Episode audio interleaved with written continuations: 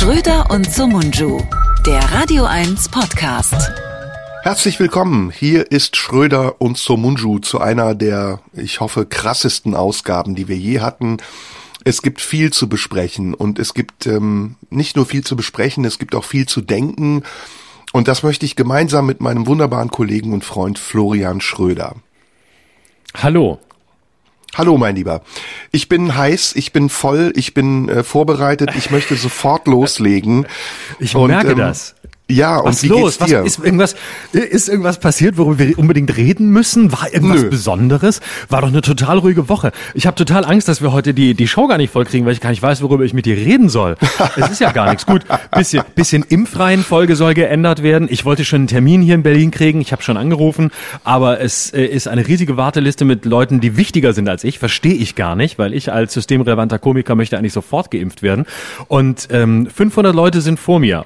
Und jetzt habe ich wieder aufgelegt, als ich die Zahl gehört habe und weiß, ich bin dann doch erst 2024 dran. So, das war Schröder und so Mundschuh. Mehr gibt's nicht zu sagen. Habt eine schöne Woche. Bis dann.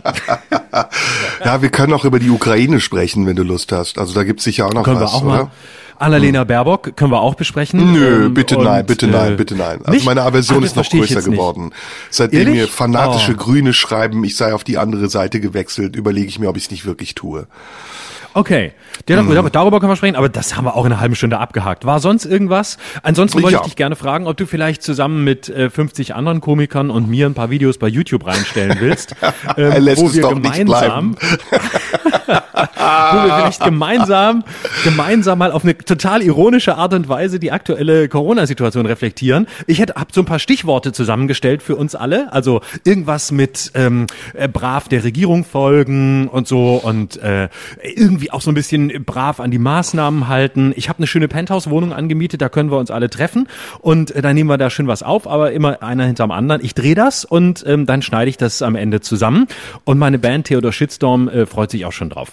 Okay, also wir könnten natürlich auch fragen, warum gerade Anna Baerbock als Frau äh, nominiert wurde, was ja Anne Will gestern gemacht hat. Aber lass uns diese ganzen Themen jetzt zur Seite legen. Es brennt Nee. uns unter den Nägeln. Wir wollen über dieses eine Thema meine Idee? Wie findest du meine Idee, dass wir sowas mal machen? Ich glaube, das könnte Ich- gut ankommen. Ich glaube, es gibt Könntest freuen du, sich die Leute auch. Könntest du das über mein Management anfragen lassen? Die kümmern sich um sowas nicht. genau, genau, der- wie- genau, wir machen das. Ach, muss ich jetzt, muss ich jetzt schon dein Management fragen oder was? Kennen wir uns jetzt plötzlich nicht mehr? Jetzt, wo ich eine gute Idee habe, willst du, dass ich dein Management anrufe? Ja, aber- Sonst oder du sagst- direkt SMS. Oder du sagst einfach nur die Namen der Leute, die mitmachen. Dann sagt mein Management je nach Namen sofort ja.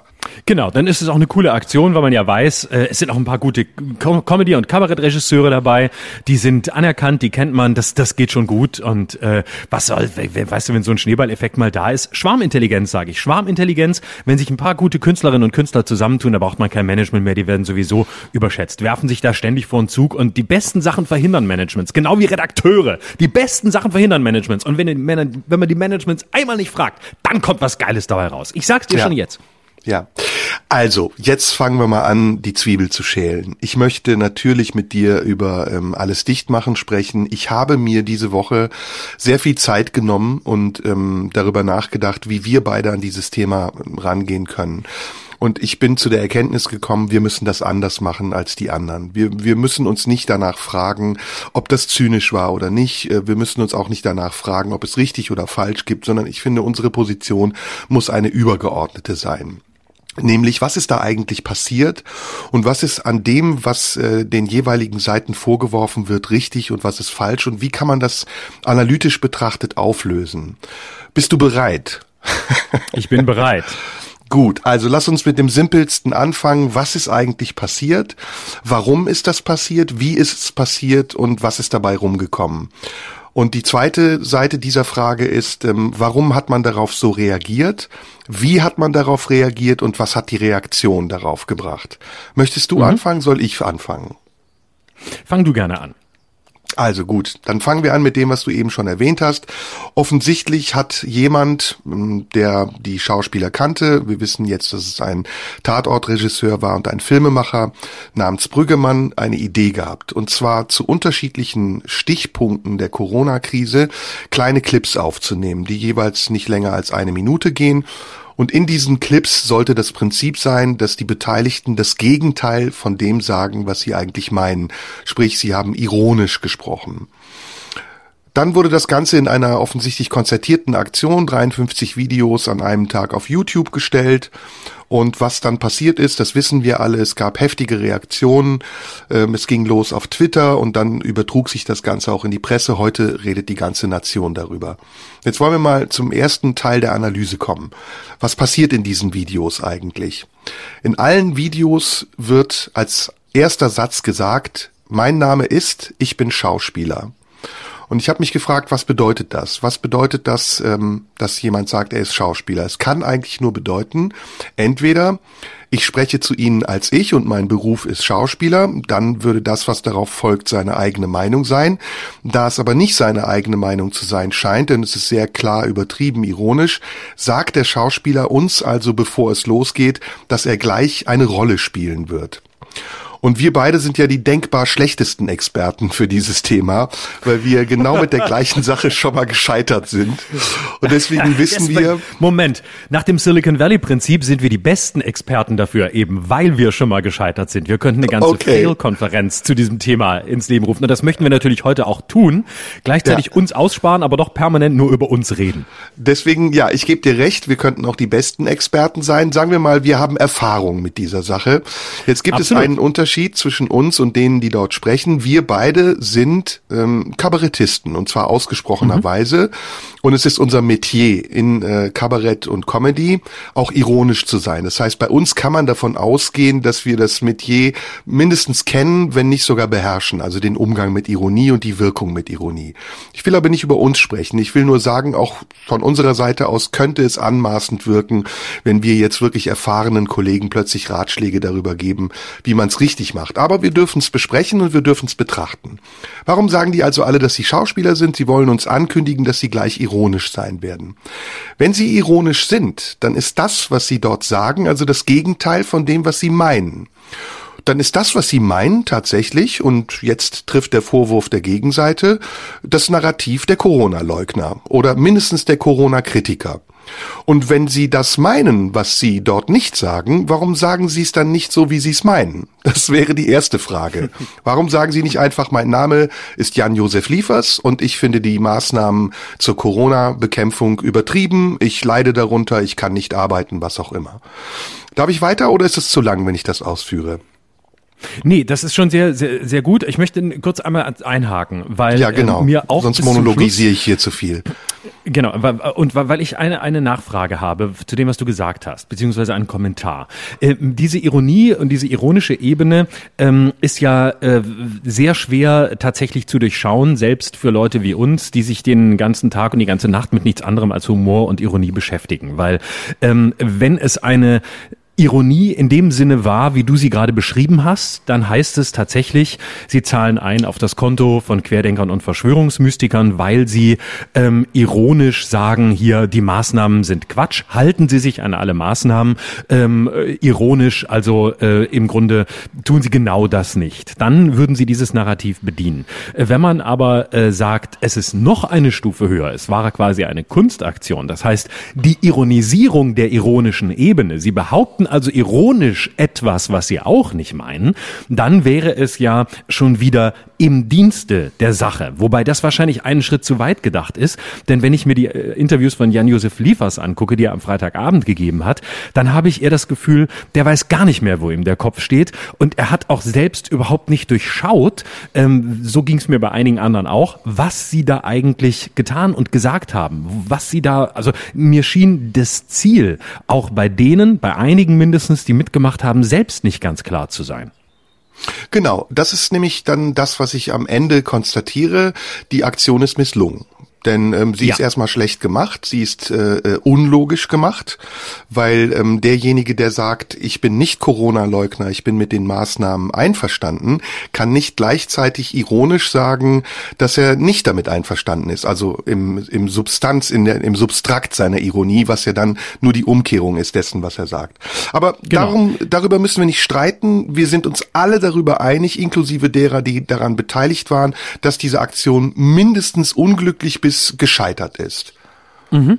Wobei man sagen muss, es gibt zum Beispiel ein oder zwei Videos plötzlich darunter, die finde ich dann schon wieder gut. Da habe ich das Gefühl, da weiß jemand, was er sagt. Zum Beispiel, ich glaube, Martin Bramberg hieß er, ähm, genau. hat sich einfach sehr ironisch und auch recht, recht kunstfertig lustig gemacht über Leute, die eben mit dem Finger auf andere zeigen. Also die, die Fraktion, die durch den Park läuft und sagt, da sind jetzt fünf Leute zu viel auf einem Haufen.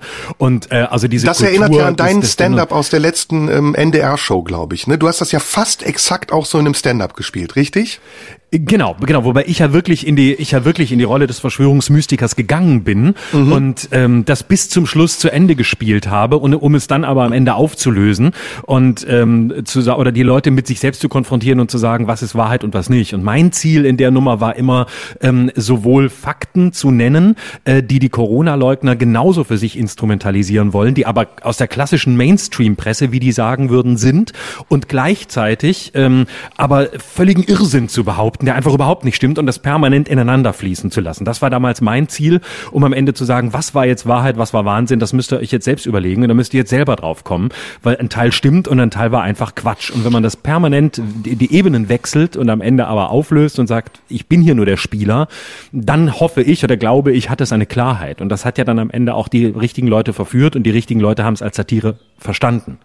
Ja, und wir müssen das eine nicht mit dem anderen vergleichen. Ich will nur sagen, auch wir haben ja diese Versuche gemacht, ähm, sowohl hier ja. in diesem Podcast als auch du mit deinen Stand-ups. Das ist ja nachweisbar. Und wir hm. haben aber, das muss man immer dazu sagen, eben erstens die Claim, dass wir Kabarettisten sind und dass ein Stilmittel unserer Arbeit die Ironie ist und manchmal auch der Zynismus und der Sarkasmus.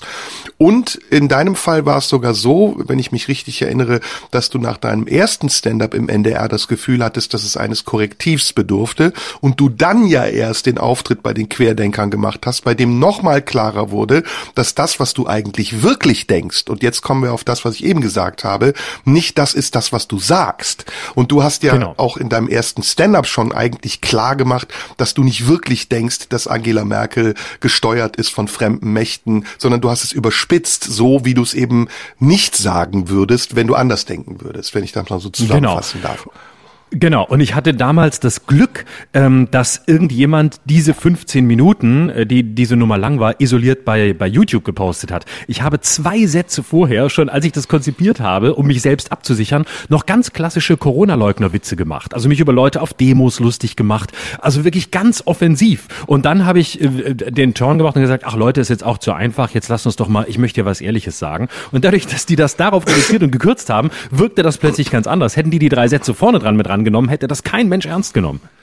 So, und jetzt mal gehen wir auf die andere Seite. Jetzt mal ganz davon abgesehen, dass ich es pietätlos finde, die ähm, Arbeit der Pflegekräfte und die Corona-Toten als Argumentationshilfe zu benutzen, ist die Frage, was war eigentlich die, ähm, der Vorwurf der Gegenseite? Und es schält sich auch da wieder heraus, die Gegenseite hat gesagt, es ist zynisch angesichts der hohen Zahl von Corona-Toten und dem Notstand auf den Pflegestationen eine solche, eine solche Kunstaktion zu machen, bei der man eigentlich aus einer sehr privilegierten Position heraus sich darüber beschwert, ähm, Maßnahmen in Kauf nehmen zu müssen, die eigentlich erträglich sind. Auch da gibt es aus meiner Sicht einen Widerspruch und eine Argumentation, die man bringen muss. Es ist nämlich von beiden Seiten zynisch. Sowohl von der Seite der Schauspieler aus, die sagen, wir müssen hier zu Hause sitzen, wir dürfen nicht spielen oder auf die Bühne gehen. Man weiß, dass Jan-Josef Liefers sehr gut im Job steht dass er Tatorte dreht und dass alle anderen Leute, die dort auch waren, äh, gut im Job stehen. Also ist dieser Vorwurf, zumindestens der Vorwurf berechtigt, dass sie sich eigentlich nicht beschweren sollten. Anderen Leuten würde es schneller, schlechter gehen. Das ist ja klassischer Whataboutism. Also das, das mag man anführen. Wie ich finde, sollte man dabei aber diese durch und durch pietätlose Argumentation hin eben zu den Pflegestationen und den Toten weglassen. Das andere ist aber, dass es genauso privilegiert ist, aus einer Position heraus äh, strengere Maßnahmen zu fordern. Ich glaube nicht, dass Nora Tschirner oder dass äh, Christian Ulmen oder wer auch immer, die im Internet gesagt haben, ja, ihr stellt euch an, bloß weil ihr nicht aus eurer Maisonette-Wohnung raus könnt, dass es denen genauso schlecht geht wie einem Hartz-IV-Empfänger oder, oder kleinen Familien, die mit fünf Leuten in der Bude hängen, denen die Nerven irgendwie seit acht, neun, zehn Monaten irgendwie sonst wo hängen und die sagen, ey, bitte nicht noch mehr Maßnahmen, wir drehen hier gerade durch. Also beide Seiten sind eigentlich zynisch, finde ich. Und deswegen ist diese dichtomische Diskussion, so wie alle Debatten, die wir gerade im Moment führen, dichtomisch sind, eigentlich eine Vorstufe zu etwas, was ich mit dir im Anschluss besprechen will. Nämlich, ist das, was wir da erleben, eigentlich nicht eine direkte Bahn zu einem Kulturfaschismus?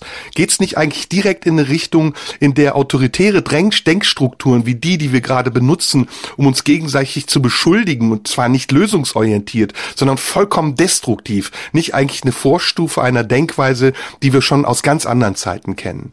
Ich würde darüber sehr gerne mit dir gleich sprechen, würde aber vorher noch mal einen Schritt zurückgehen. Also ich glaube, dass die Seite der, der, der Schauspieler, die das gemacht haben, eine eklatante ähm, Schwäche zeigt, nämlich zum einen eine ganz klassische kognitive Verzerrung schon am Anfang, äh, nämlich hinsichtlich dieser Anfrage. Wenn Dietrich Brüggemann als, als Tatortregisseur, der unter anderem einen der wirklich großartigen Moreau-Tatorte mit Ulrich Tugor gedreht hat, wenn der so eine Anfrage startet, dann äh, ist man eben ganz leicht dabei und sagt, naja, komm, den kennen wir ja, das ist ein guter Typ, äh, mit dem haben wir schon oft zusammengearbeitet, der ist eigentlich unverdächtig.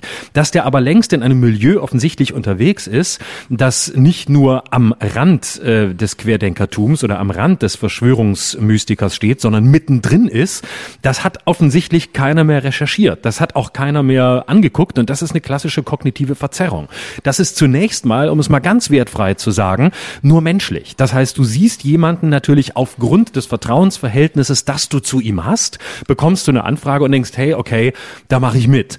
Ähm, und dann läufst du da in eine Sache rein, die dann aber daran scheitert, dass du natürlich Schauspieler bist. Und der Schauspielerberuf ist ein anderer als der Beruf, wie wir ihn haben, des Komikers. Und das sage ich in tiefster Anerkennung, weil ich gute Schauspieler großartig finde. Und ich kann es nicht. Ich bin kein Schauspieler. Ich kann nicht, was sie können. Und sie können aber auch nicht das, was wir können. Und dann schreibt jemand irgendwelche Textfetzen. So war es ja offensichtlich, nämlich Brüggemann selbst. Manches schreiben die Schauspieler selber. Dann kommt es aus irgendeiner Stimmung und dann kommt noch ein Kameramann und sagt, komm, wir drehen das schnell, mach nicht länger als eine Minute. Und dann kommt irgendwas Halbgares raus, was halb Satire ist und halb nicht. Und genau so endet. Und das muss man natürlich ähm, wissen, dass es, dass es so kommen wird und kann dann nicht überrascht sein. Und deshalb erwarte ich dann tatsächlich von Leuten, die auf dieser Kommandohöhe agieren, die auf dieser Höhe der Prominenz agieren, dass ähm, eine, dass diese Reaktionen, die dann kamen, ähm, kommen müssen, kommen werden. Das ist dann das, was ich unverzeihlich finde, dass man, dass man so stecken bleibt, dass man sich selbst ähm, nicht dazu verpflichtet, darin wenigstens eine Klarheit zu haben in dem, in dem, was man sagt. Und ich bin deshalb auch gar nicht so sicher, ob es ähm, Zynismus ist auf der Seite. Ich glaube, es ist sarkastisch, es ist ähm, fehlgeleitete Ironie und es ist schlechte Ironie und es ist ganz schlechte Satire und eine miserable Kunstaktion. Aber ich frage mich wirklich, ob es zynisch ist, denn ich finde, wir müssen auch noch mal über den Begriff des Zynismus reden, der in meinen Augen viel zu viel zu offensiv gebraucht wird und viel zu inflationär gebraucht wird. Zynismus ist ja eigentlich ähm, Peter Sloterdijk folgend das aufgeklärte falsche Bewusstsein. Also wenn ich bewusst etwas tue tue, ähm, von dem ich weiß, dass es falsch ist. Ich nenne mal ein ganz moralisches Argument, ähm, Waffenlieferungen in einen Staat, von dem ich weiß, dass er andere ähm, Völker oder Nationen auslöscht. Dann weiß ich als Regierung, wohin ich liefere, dann ist mir das Geld wichtiger als die Ethik. Das ist zynisch. Oder ähm, Gottfried Benz Satz, ähm, dumm sein und Arbeit haben, das ist das Glück. Das ist im Grunde die Urdefinition des Zynismus. Und da ich gar nicht weiß, ob diese Schauspieler alle genau wussten, was sie da taten, mindestens in ihrer Zielrichtung, bin ich auch gar nicht sicher, ob es, ob Zynismus der richtige richtige Begriff ist oder ob wir den nicht eher aufheben sollten für wirklich zynische Momente. Das ist das, was ich noch zu der, zu der Seite der Schauspieler zu sagen habe. Hm. Ja, und ich möchte eigentlich weg von der Diskussion um das Unmittelbare. Ich möchte eigentlich mehr in die Ebene der Theorie. Und ich muss nochmal daran festhalten, dass ich glaube, dass wir es hier mit einem Phänomen zu tun haben, das sowohl das, was ich eben gesagt habe, nämlich ähm, den Faschismus berührt, als auch ganz viele andere psychologische Fragen, die wir in diesem Zusammenhang besprechen müssen. Und deswegen möchte ich da nochmal einen Ansatz machen. Also ich habe ja eben gesagt, wir haben eine dichtomische Diskussion Diskussion, die ja ein Teil faschistischer Strukturen sein muss. Es geht im Faschismus, in der klassischen Definition des Faschismus auch immer um ein Gegenüber, mit dem man unversöhnlich ist. Es geht um ein Gegenüber, mit dem man keine Schnittmenge hat. Und was wir ja jetzt im Augenblick erleben in dieser Diskussion um Corona, ist, dass tatsächlich die Lager unversöhnlich sind und dass es kaum Schnittmengen gibt. Es wird ja auch zum Beispiel in dieser Diskussion nicht thematisiert, gibt es Clips, die vielleicht Richtiges ansprechen. Ich finde, da gibt es in diesen mhm. 53 Clips durchaus gut gemachte Clips. Der, der Clip über genau. die Angst zum Beispiel. Oder den, ja. den du eben gesagt hast von Brambach, der, der Denunziationskultur, die da thematisiert mhm. wird. Das geht aber nicht, sondern es geht hier um ein Ganzes und das Ganze wird zum politischen Feind erklärt. Es wird zugeordnet zum politischen Feind. Und das ist tatsächlich für mich ein Hinweis darauf, dass wir es mit einer Denkweise zu tun haben. Das mag jetzt sehr hochgestochen klingen oder vielleicht sehr auf meine Sichtweise zugeschnitten wirken, die etwas mit Faschismus zu tun hat. Und tatsächlich war ja der ähm, Gegenvorwurf, den die Schauspieler dann gemacht haben, dass sie gesagt haben, das sind faschistoide Denkstrukturen, die wir dort aufdecken. Und da, deshalb habe ich mich gefragt, was ist an diesem Vorwurf wahr? Was ist zum Beispiel auch an dem wahr, was Jan-Josef Liefers im WDR Aktuelle Stunde Interview gesagt hat, als er gesagt hat, ähm, dass diese Frage ist mir zum letzten Mal vom Politbüro in der DDR gestellt worden. Ich weiß nicht, ob du dich an dieses Interview erinnerst, ja, natürlich. gesehen hast.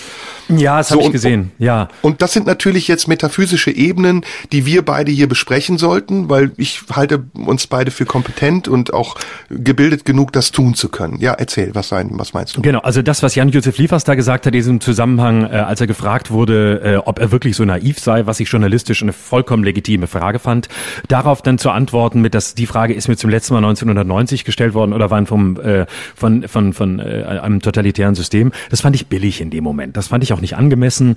Und ähm, da hatte ich dann den Eindruck, der, der Mann weiß nicht, was er getan hat. Der ist sicher schockiert aufgrund des Sturms. Und das ist jetzt eine ganz billige Ausrede, um quasi ähm, in dem Fall dem, dem WDR oder dem, dem, dem Moderator zuzusch äh, zuzuschreiben, ähm, du bist wie die damals. Das fand ich in dem Moment billig. Das heißt aber nicht, ähm, dass ich deine Frage äh, obsolet finde. Im Gegenteil, ich finde sie hochaktuell und ich meine, dass mit solchen, mit solchen äh, Taschenspielertricks wie von Jan-Josef Liefers von dem tatsächlich faschistoiden Grundzug dieser dichotomischen Diskussion abgelenkt wird. Weil die Frage ist wichtig, aber wir müssen sie, glaube ich, tatsächlich an einer anderen Stelle scharf machen, als ähm, das Jan-Josef Liefers tut. Ich möchte dir gerne ein Beispiel nennen, ähm, was recht konkret ist von der Seite, von der Seite der Kritiker. Ähm, ich äh, habe bei den Kritikern ein, ein großes Problem, äh, nämlich dann, wenn äh, das Private mit dem politischen beziehungsweise dem künstlerischen äh, in einen Topf geworfen wird. Ich habe, du hast es gesehen, auf meinen Seiten auch einiges zu dem Thema gepostet, Facebook und Twitter. Und es gibt immer wieder, nicht nur bei mir, auch bei anderen, in diesen Threads, in diesen Kommentaren Reaktionen von Leuten, die private Geschichten erzählen. Die erzählen von eigenen Angehörigen, die an Covid gestorben sind, von schweren Verläufen, ähm, dramatische Geschichten. Ähm, und äh, ich habe häufig bei diesen Schilderungen innerhalb einer politischen Diskussion oder einer, einer künstlerischen Diskussion, nämlich was sollen diese Videos, ich habe da häufig das Gefühl, dass wir hier äh, an der auch an einer Grenze des Zynismus angekommen sind, weil ich das Gefühl habe, hier wird die Würde von Menschen, die eine schwere Krankheit hatten, die vielleicht dran gestorben sind, instrumentalisiert, um eine politische Debatte zu beeinflussen oder gar zu beenden. Wenn Intensivmediziner oder Pflegekräfte sprechen über das, was sie erleben und den Schauspielern vorwerfen, dass es ein zynisches Geschäft ist, dann nehme ich das sehr ernst. Aber ich habe ein Problem damit, wenn das Privatistische instrumentalisiert wird, um eine politische Debatte, die sachlich geführt werden muss und mit Argumenten geführt werden muss, beeinflusst.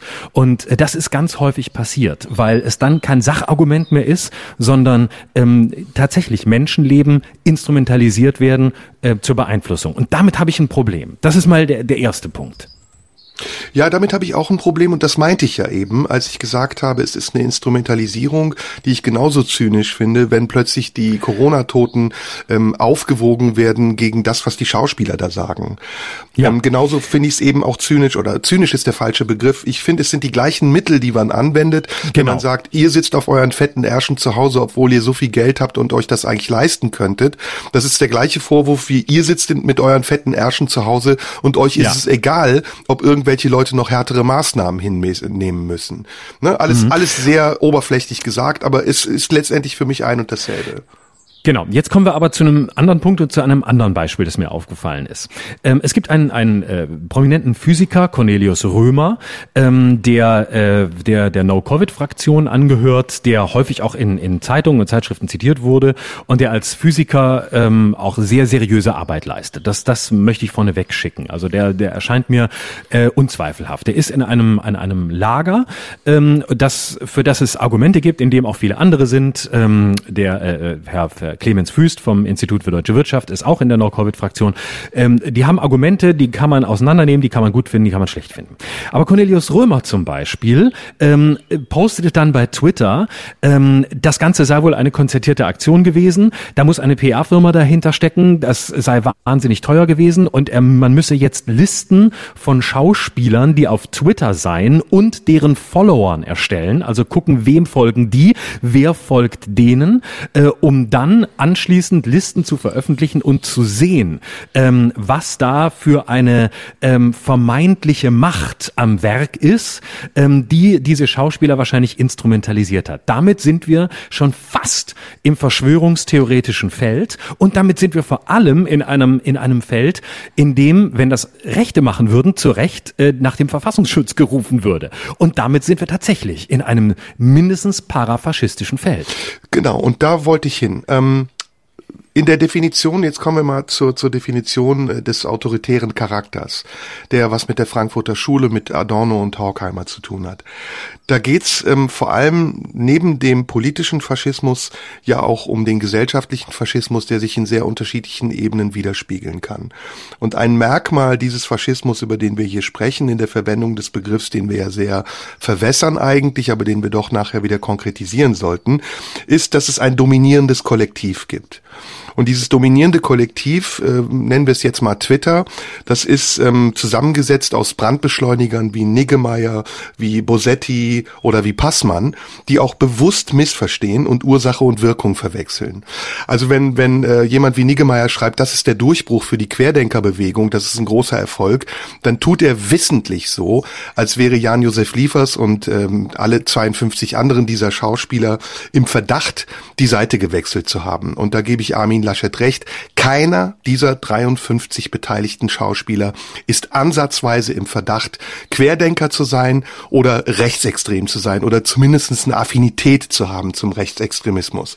Also wer das bewusst missversteht und wer das öffentlich so kommentiert und das zur Waffe macht und als Mittel einsetzt für seine eigene Argumentation, der macht sich zum Teil dieses dominierenden Kollektivs und dieses dominierende Kollektiv, dessen Autoritätsglaube offensichtlich darin auch besteht, eine Macht darüber zu sitzen, welcher Sprachgebrauch nun erlaubt ist und nicht oder welcher Denkgebrauch nun erlaubt ist oder nicht. Das ist etwas, was ich sehr fragwürdig finde und wo ich finde, dass es ganz, ganz, ganz dringend notwendig ist, dort auch zu sprechen und zu sagen, sag mal, wisst ihr eigentlich, was ihr im Augenblick macht in einer Zeit, in der es darum geht, solidarisch zu sein, zusammenzuhalten, die Argumente der anderen vielleicht sogar auch teilweise nur oder ganz zuzulassen, um neue Argumentationen zu entwickeln, dass man in dieser Zeit nicht Wert oder äh, Gewicht darauf legen darf, sich selbst zu produzieren in der Öffentlichkeit, als jemand, der besonders aufmerksam darauf achtet, dass keiner von einer gewissen Linie abweicht, welche Linie das auch immer sein mag.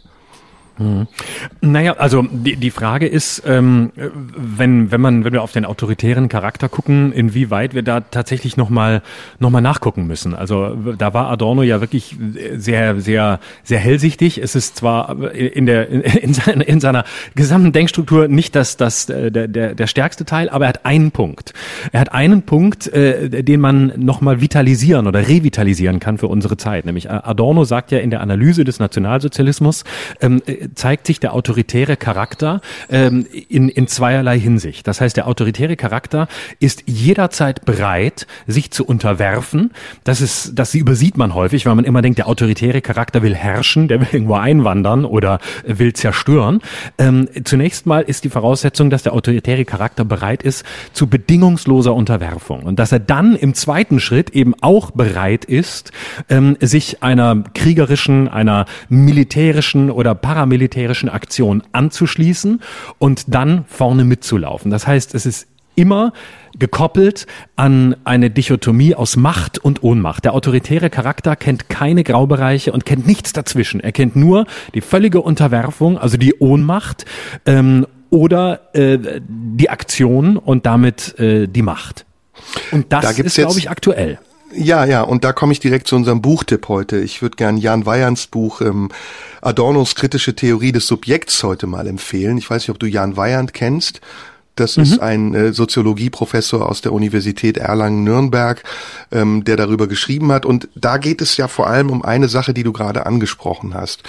Wenn wir jetzt bei der Psychologie bleiben, ja, wir, lass mal den politischen Faschismusbegriff weg. Ich will einen psychologischen Faschismusbegriff und damit die Vorstufe zum politischen Faschismus äh, analysieren. Dann ähm, und, und wird hier unterschieden, und zwar auch in Anlehnung an Freud, zwischen einem schwachen Ich und einem starken Ich. Ich weiß nicht, ob du das kennst du mhm. davon schon mal was gehört hast. Und ja. ähm, Genau, und diese, dieses schwache, dieses ähm, schwache Ich und dieses starke Ich, das sind eben zwei unterschiedliche Kräfte und ähm, ähm, das schwache Ich neigt eher zu Vorurteilen. Es ist eher ähm, ein Ich, das sich an den gesellschaftlichen Prozessen orientiert und sich sozusagen daran hängt. Das, was du eben ähm, ja auch ganz gut geschildert hast. Und das wiederum geht auf Freud zurück, denn Freud sagt, dass die, ähm, dass dieses schwache Ich aus einer familiären Konstellation kommt, in der das patriarchalische vorherrscht, also ein übermächtiger Vater und dadurch bildet sich eine sadomasochistische Triebstruktur aus und die verfestigt sich. Und das ist eben in der in der Massenpsychologie genauso und so wird sie auch von Adorno rezipiert übrigens.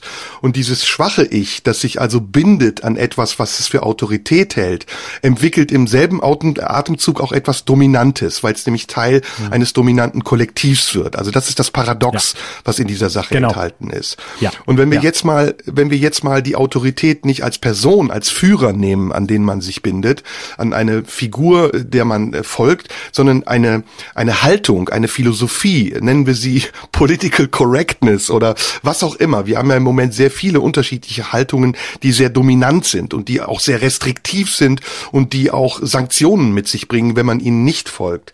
Dann ist das eigentlich in der Struktur das Gleiche. Und deswegen möchte ich dir mal kurz was vorlesen. Das ist auch von Weihand übrigens. Ähm, hast du einen Augenblick Zeit, Geduld dafür? Nein, ich habe keine Zeit, ich muss weg. Also das schwache Ich. Wolltest doch kurz den, machen heute.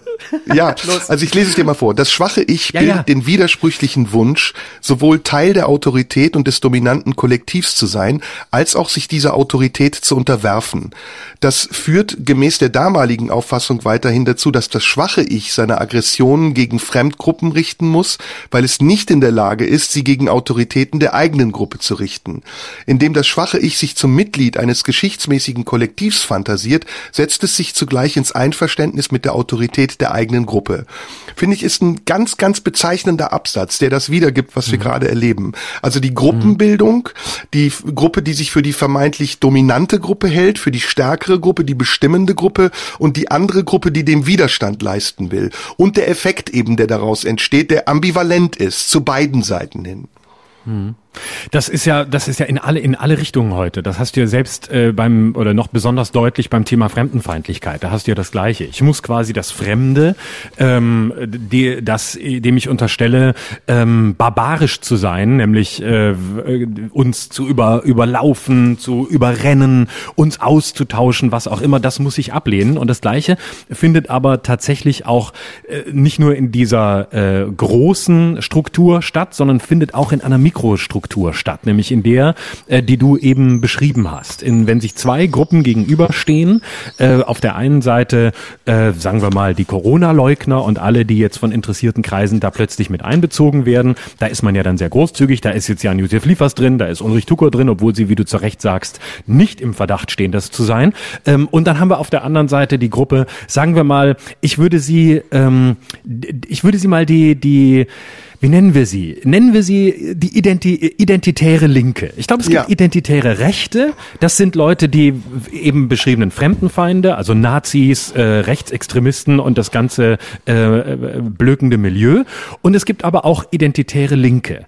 Und ähm, das sind Leute, die eben beispielsweise jetzt sagen, wir müssen äh, diejenigen, die da dabei sind, verfolgen. Wir müssen gucken, wer folgt ihnen. Wir brauchen Daten. Wir müssen zurückverfolgen, wer steckt wirklich dahinter und ähm, die aber beide ähm, in einer hochautoritären Art und Weise auftreten und beide davon leben, Opfer zu sein und beide davon leben, eigentlich Unterdrückte zu sein, ähm, die aus diesem, aus diesem, aus dieser Position der angeblichen Schwäche heraus agieren und deshalb auch zu allen Mitteln greifen können, die zur Verfügung stehen.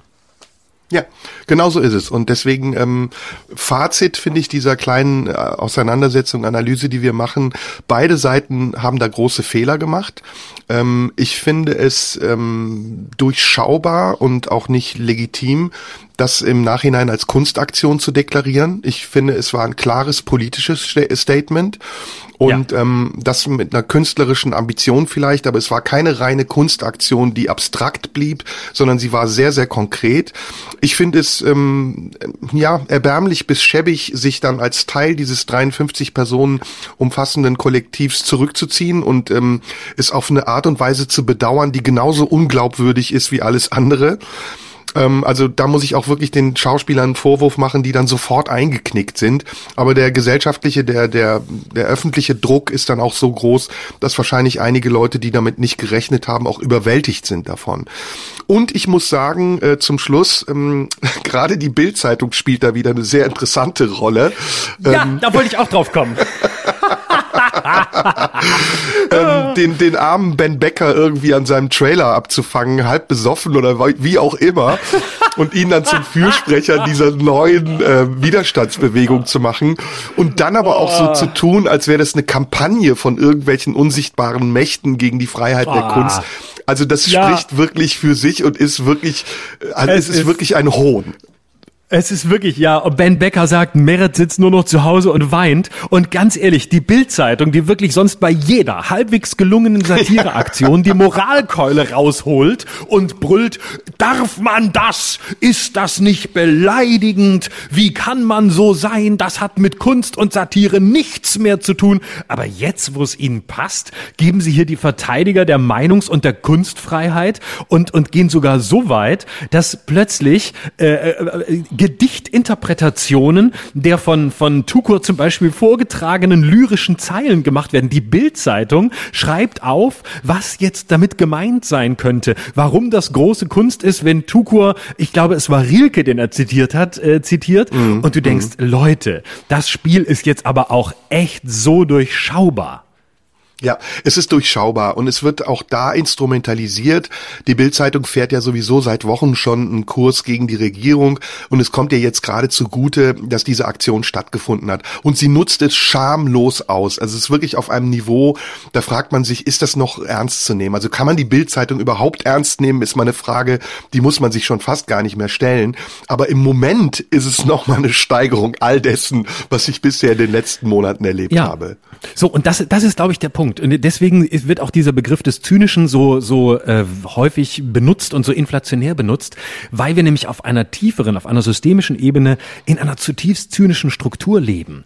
Denn äh, der äh, Sloterdijk benennt den, den Zynismus äh, zu Recht als, als etwas, ähm, was permanent versucht, alles zum Instrument von allem zu machen. Das heißt, Politik kann Instrument von Kunst werden. Medien können Instrument von Politik werden. Politik kann Instrument von Medien werden. Das heißt, ähm, im Grunde gibt es nach der, nach der Kritik ähm, der instrumentellen Vernunft, die noch in der kritischen Theorie war, bei Habermas, die Fortsetzung durch die, durch die zynische Vernunft. Und die zynische Vernunft will alles zum Zweck von allem machen. Das heißt, es gibt keine Unterscheidung mehr zwischen Mitteln und und Zwecken, sondern alles ist nur noch Mittel. Und das ist im Grunde ja das, was der Mensch eigentlich nie sein sollte, laut Kant, nämlich Mittel. Er soll stets Zweck, aber nicht Mittel sein. Und da wir in einer Struktur leben, in der jeder zum Mittel werden kann und soll, nämlich zum Mittel der eigenen Interessen und der eigenen Zwecke. Also in dem Moment der Auflage der Bildzeitung, da passen uns die Schauspieler rein, da passt uns auch mal sogar ein Rilke-Zitat rein.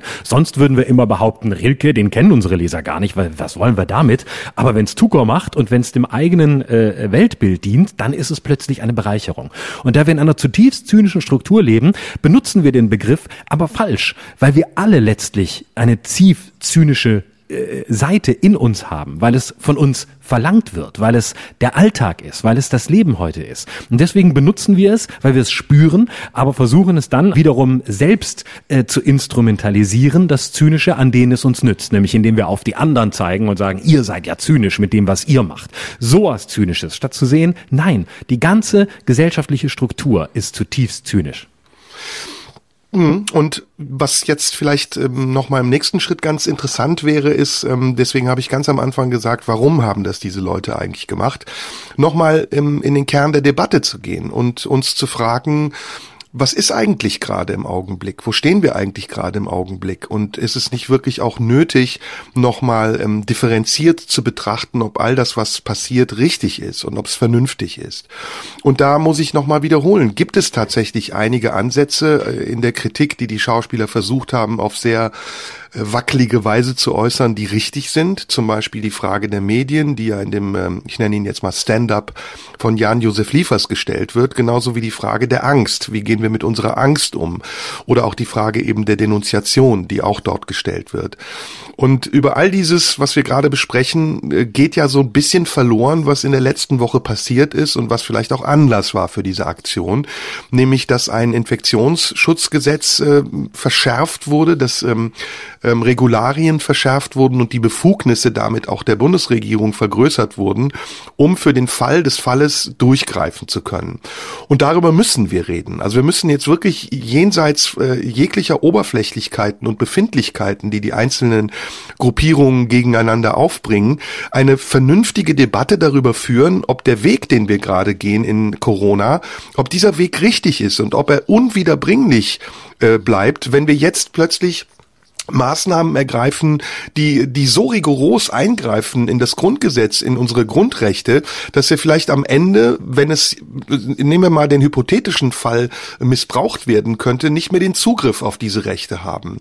Und das finde ich ist eine Frage, die wird viel zu wenig besprochen. Und da geht es viel zu sehr um Schwarz-Weiß, da geht es viel zu sehr um, ja, wenn du das nicht akzeptierst, dann nimmst du aber den Tod von so und so vielen Menschen in Kauf. Wenn du das anzweifelst, dass das, was die Bundesregierung gerade macht, nicht richtig ist, dann bist du ein Corona-Leugner. Das ist eine Ebene, die, die bringt im Augenblick gar nichts mehr. Die ist komplett uneffektiv und sie ist auch nicht konstruktiv, sie ist nur noch destruktiv.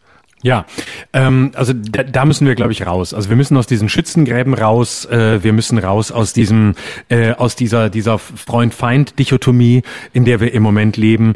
Ähm, und äh, auch das ist übrigens ein schöner Satz von Adorno, der der äh, dieser neutestamentarische Satz: Wer nicht für mich ist, ist gegen mich, ist die Grundstruktur des Faschismus, äh, sagt Adorno an einer Stelle. Und da hat er recht. Und da ja. sind wir mittendrin. Wir sind mittendrin ja. in äh, Lagern, die die totalitär denken denken und die sagen, wenn du nicht so denkst wie ich, dann bist du auf der anderen Seite. Und dann bist du, äh, entweder willst du Tote ähm, oder du willst von der anderen Seite betrachtet, wenn du ähm, Maßnahmen der Regierung richtig findest, dann bist du für die Diktatur. Hier wird die Diktatur eingeführt. Nein, beides ist Quatsch. Ähm, auch mit diesem, mit diesem Gesetz wird nicht die Diktatur eingeführt, aber es findet etwas anderes statt, etwas viel differenzierteres und vielleicht deswegen auch gefährlicheres.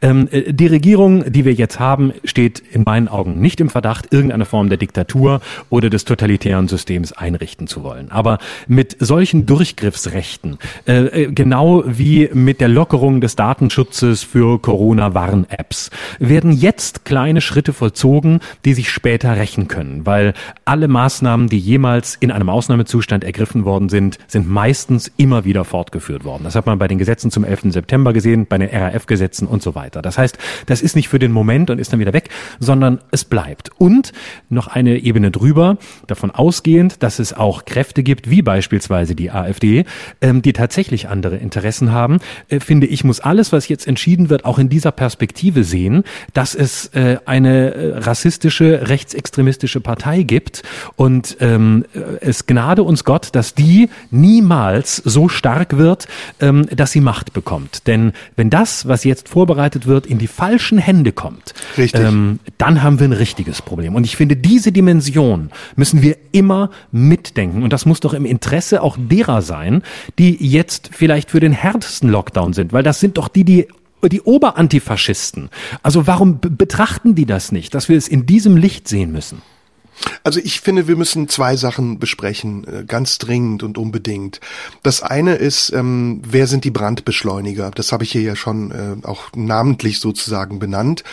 Ähm, und ich sehe da allem voran Twitter als große Gefahr. Und wir müssen darüber sprechen, ähm, was Twitter heute eigentlich verursacht, was es bedeutet und wie Twitter auch missbraucht wird für größtenteils sehr unlautere Zwecke. Twitter ist eigentlich nichts anderes mehr geworden als eine Pointenbörse, auf der jeder, der halbwegs Deutsch kann, versucht, sich zu produzieren, indem er zu jedem Thema unmittelbar was rausschießt in 180 Zeichen und versucht, sich ähm, an Diskussionen zu beteiligen, ohne in die Tiefe zu gehen. Und meistens bleibt das so an der Oberfläche hängen, dass dadurch die Diskussionen eine Eigendynamik bekommen, so eine Hashtag-Mentalität, in der sie dann irgendwo landen, dass keiner mehr eigentlich weiß, worüber gesprochen wird und jeder nur noch von der Überschrift gehört hat oder sie irgendwann mal gelesen hat und sich trotzdem meint, an dieser Diskussion beteiligen zu müssen. Das ist ein, ein Niedergang unserer Debattenkultur und das eben durch ein, ja, wie ich finde, kommerziell orientiertes Unternehmen, was eigentlich nichts anderes will, als uns dazu zu veranlassen, uns in Bewegung zu setzen und unsere Meinung im Internet auf möglichst kurze und prägnante Art und Weise kundzutun. Das zweite ist, und da sehe ich einen sehr berechtigten Vorwurf an die, ähm, äh, an die Organisatoren dieser Aktion, alles dicht machen, dass es nicht konstruktiv ist. Und ich würde gerne auch mit dir nochmal versuchen, einen konstruktiven Ansatz zu geben und vielleicht auch eine Lagebestimmung zu wagen und dann zu sehen, wo müssen wir eigentlich hin, wo fehlt es uns eigentlich im Augenblick. Und ähm, wenn wir damit anfangen, dann finde ich allem voran, fehlt es uns im Augenblick an einer Perspektive. Es fehlt uns daran, dass jemand sagt, so und so ist der Stand der Dinge, wir planen dies und dies und wenn das und das passiert, dann wird das und das darauf folgen. Wir leben von der Hand in den Mund. Wir wachen jeden Morgen auf, wir gucken auf die Inzidenzzahlen und dann irgendwann entscheidet die Politik anhand dieser Inzidenzzahlen auf eine sehr affektive, fast hysterische Art und Weise, wie sie damit in den nächsten Tagen und Wochen umgehen soll. Durch die Änderung Änderung des Gesetzes und die gestiegene die restriktiven Möglichkeiten, die gestiegenen restriktiven Möglichkeiten des Bundes, jetzt plötzlich große Sperren zu verhängen, hat sich meiner Meinung nach nicht viel verändert. Denn auch da gelten ja wieder Inzidenzwerte, die möglich machen, dass es einen Fleckenteppich aus äh, Städten und Gemeinden gibt, die den Inzidenzwert unterschreiten und anderen wiederum, die ihn dramatisch überschreiten. Und am Ende haben wir wieder keine einheitliche Lösung für dieses Problem. Also ist die Frage, was müssen wir jetzt machen? Wir müssen vor allen Dingen Konzepte entwickeln. Seit einem Jahr Jahr äh, wird über die Kultur gesprochen als Wurmfortsatz irgendeiner zu fördernden, nicht systemrelevanten Industrie oder eine, eines Zweiges unserer Gesellschaft. Aber letztendlich gibt es keine praktikablen Konzepte. Und wenn wir da mal einen Blick in die Schweiz werfen, die ja einen ähnlichen ähm, bundesweiten Inzidenzwert hat wie die Bundesrepublik im Augenblick, dann sehen wir, dass die Schweizer trotz steigender Inzidenzwerte, übrigens auch wie die Österreicher, dazu gehen, die Maßnahmen immer weiter zu lockern. Denn sie sehen, die Regierung, dass die Menschen sich, je strenger die Maßnahmen werden, desto weniger an diese Maßnahmen halten und dass es einen Anti-Effekt gibt. So wie es den ja jetzt schon auch in den großen Städten in, in Deutschland zu geben scheint. In Berlin, gerade bei diesem Wetter, wir haben Frühling, die Sonne scheint, die Leute wollen raus, da stapeln sich die Menschen in den Parks und es wird kein Polizeiauto, es wird kein Ordnungsamt verhindern können, dass gegen diese Regeln verstoßen wird. Deswegen muss der Staat jetzt intelligent agieren. Und in der Schweiz zum Beispiel, ich weiß nicht, ob du das gehört hast, ähm, da kann man auch wieder spielen in Theatern. Bis zu 50 Plätze sind zugelassen. Der Rest der nicht verkauften Karten wird vom Staat subventioniert. Das heißt, der Staat kauft die restlichen Karten auf und fördert damit die Spielstätten und garantiert zugleich aber ein Hygienekonzept, das Veranstaltungen wieder möglich macht. Auch da äh, frage ich mich, warum wird, werden diese Konzepte hier nicht besprochen? Wir brauchen aber auch Konzepte zum Beispiel für die Erziehung der Kinder. Seit einem Jahr äh, werden Schulkinder hin und her geschickt, vom Präsenzunterricht zum Online Online-Unterricht und zum Homeschooling. Warum gibt es da keine einheitliche Linie? Warum sagt der Staat da nicht so? Entweder wir machen es jetzt komplett zu Hause oder wir versuchen die Infrastruktur des Homeschoolings so gut aufzubauen und zu subventionieren, dass die Kinder einen guten Unterricht kriegen können zu Hause. Warum macht der Staat das nicht? Stattdessen äh, werden die Testkapazitäten erhöht, die Kinder werden mit Tests und Testsystemen konfrontiert, die sie vielleicht gar nicht beherrschen. Die Zahlen sind dann auch gar nicht veritabel genug und der Staat agiert wieder einmal sehr im Affekt. Also das das sind alles Dinge, die nicht wir hier komplett besprechen können, aber wo ich denke und wo ich erwarte, dass der Staat, der Gesundheitsminister, das RKI, die beteiligten Wissenschaftler, die Bundesregierung, aber auch die Opposition und alle beteiligten Kräfte der Gesellschaft sich Gedanken darüber machen, wie wir schnell, baldmöglichst konstruktiv aus dieser Krise rauskommen, statt uns in diesen Debatten zu verfangen über du bist aber richtig, ich bin aber falsch, das ist aber schwarz und das ist aber weiß. Ja, das ist eine, das sind Scheindebatten. Ne? Das sind so, ja. äh, das sind so Lagerdebatten, die äh, versuchen äh, eine eine Komplexitätsreduktion an der falschen Stelle zu erzeugen, nämlich die Dinge möglichst einfach auf etwas zu reduzieren, um sich dieser Komplexität der Problemlage nicht nicht widmen zu müssen. Und äh, gerade für für Kindererziehung ist es ist es ein maximaler Albtraum. Also gerade für Eltern, die dann äh, auch Kita-Kinder haben. Heute ist auf, dann ist wieder Notbetreuung, dann hängst du ähm, wieder von denen denen ab, die gerade entscheiden in deiner Kita, welche Kinder dürfen kommen, wer fällt unter die Notbetreuung, was ist überhaupt ein systemrelevanter Beruf. Ähm, dann ist es zum Beispiel so, dass es, äh, da hast du die absurdesten Situationen. Dann macht jemand eine Fortbildung, ähm, dann heißt es, naja, sie sind nicht systemrelevant ähm, und sie müssen ja kein Homeoffice machen. Dann gibt es Leute, die sagen, ja doch, ich muss ja gerade Homeoffice machen, weil ich habe ja, ich mache eine Fortbildung. Ich, ich mache eine Fortbildung, um später einen systemrelevanten Beruf auszuüben. Ja gut, aber dann sind sie ja zu Hause, dann können sie ja nicht, müssen sie ja ihr Kind nicht abgeben. Und dann heißt es, ja, Moment, stopp, ich muss es abgeben, weil ich bin zu Hause, ich muss eine Fortbildung machen online, die gibt's nur online und da kann ich keine, äh, kein ein, zwei oder dreijähriges Kind um mich rum gebrauchen. Äh, ja, nee, aber sie sind nicht system, systemrelevant, da können sie ihr Kind nicht abgeben. Das geht dann vielleicht mal Donnerstag für drei Stunden. Und äh, dann hast du wenig Platz, äh, vielleicht auch wenig Geld, weil du eben gerade nicht arbeitest, sondern eine Fortbildung machst, um später wieder Geld zu verdienen. Das sind absurde Situationen. Es findet dann zusätzlich zur politischen Ebene, in diesem Mikrokosmos ähm, auch noch so viel statt, gibt Abhängigkeiten ähm, von, von einzelnen Entscheidungsträgern, von Schulen, von Kindertagesstätten. Die einen sind da offener, sozialer, die anderen sind restriktiver. Das ist echt eine, das ist ein Psychostress, der ist nicht, ähm, äh, der ist nicht groß genug einschätzbar. Ja, und ähm, jetzt müssen wir dazu sagen, wir, wir sind keinesfalls Corona-Leugner. Äh, wir sind auch nicht Leute, die verharmlosen wollen, dass da Menschen gerade sterben und dass diese Krankheit ganz schrecklich ist und dass äh, nichts wichtiger ist, als dem vorzubeugen. Aber wir sind eben auch äh, auf der anderen Seite Teil dieser Gesellschaft und wir haben einen Beruf und uns geht es auch um uns. Und wir sind genauso aber auch solidarisch und wir müssen versuchen, wirklich jeden Bereich, über den wir hier sprechen, zu berücksichtigen. Und das sind eben nicht nur die Bereiche, über die dann gesprochen werden soll, wenn es um um die Belegung der, Intensität, äh, der Intensivbetten geht, sondern das sind auch die Kollateralschäden, die durch Corona verursacht werden. Das sind die Leute, die jetzt depressiv sind, die Angststörungen haben. Das sind die vielen Familien, die sich im Augenblick tagtäglich auf engstem Raum begegnen und vielleicht sogar Trennungen, die dadurch verursacht werden. Das sind massive Schäden wirtschaftlicher Art, die den Einzelunternehmern, den Gastronomen, den Hotelbetrieben und wem auch immer zugemutet werden. Und das sind auch die leeren Versprechungen der Regierung, die am Anfang davon gesprochen hat, mit der Bazooka zu verteilen und dann für die Auszahlung der Novemberhilfe bis zum März gebraucht hat und auch noch so dumm war, das Geld an die Falschen auszuzahlen und dann etlichen Betrugsfällen hinterherlaufen musste. Also wir müssen feststellen, in dieser Krise ist, weiß Gott, nicht alles richtig gemacht worden. Und diejenigen, die dafür verantwortlich sind, es richtig zu machen, sind nicht nur die Regierung, sind nicht nur die, die es besser wissen, sondern es sind wir alle zusammen, jeder einzelne von uns. Entweder indem er eine Maske trägt, trägt und Rücksicht darauf nimmt, den anderen nicht anzustecken oder indem er sich an bestimmte Regeln hält, die der Vernunft entsprechen. Es geht nicht darum, dass man Widerstand leistet gegen irgendetwas, was man für richtig oder falsch hält, sondern es geht jetzt erstmal im Augenblick darum, einen Durchschnitt des Verhaltens zu definieren, das wir alle brauchen, um zu gewährleisten, dass es uns allen gleich gut geht am Ende und nicht irgendjemandem besser oder schlechter. Genau. Mehr kann ich dazu eigentlich gar nicht mehr sagen. Ja, aber schauen jetzt wir doch mal auf die sehr Zahlen. Viele Leute, jetzt werden sehr hm? viele Leute sagen, jetzt ihr müsst in die Politik gehen. Ihr müsst in die Politik gehen. Ach, nein, äh, will und, ich gar nicht. um Gottes Willen, nein.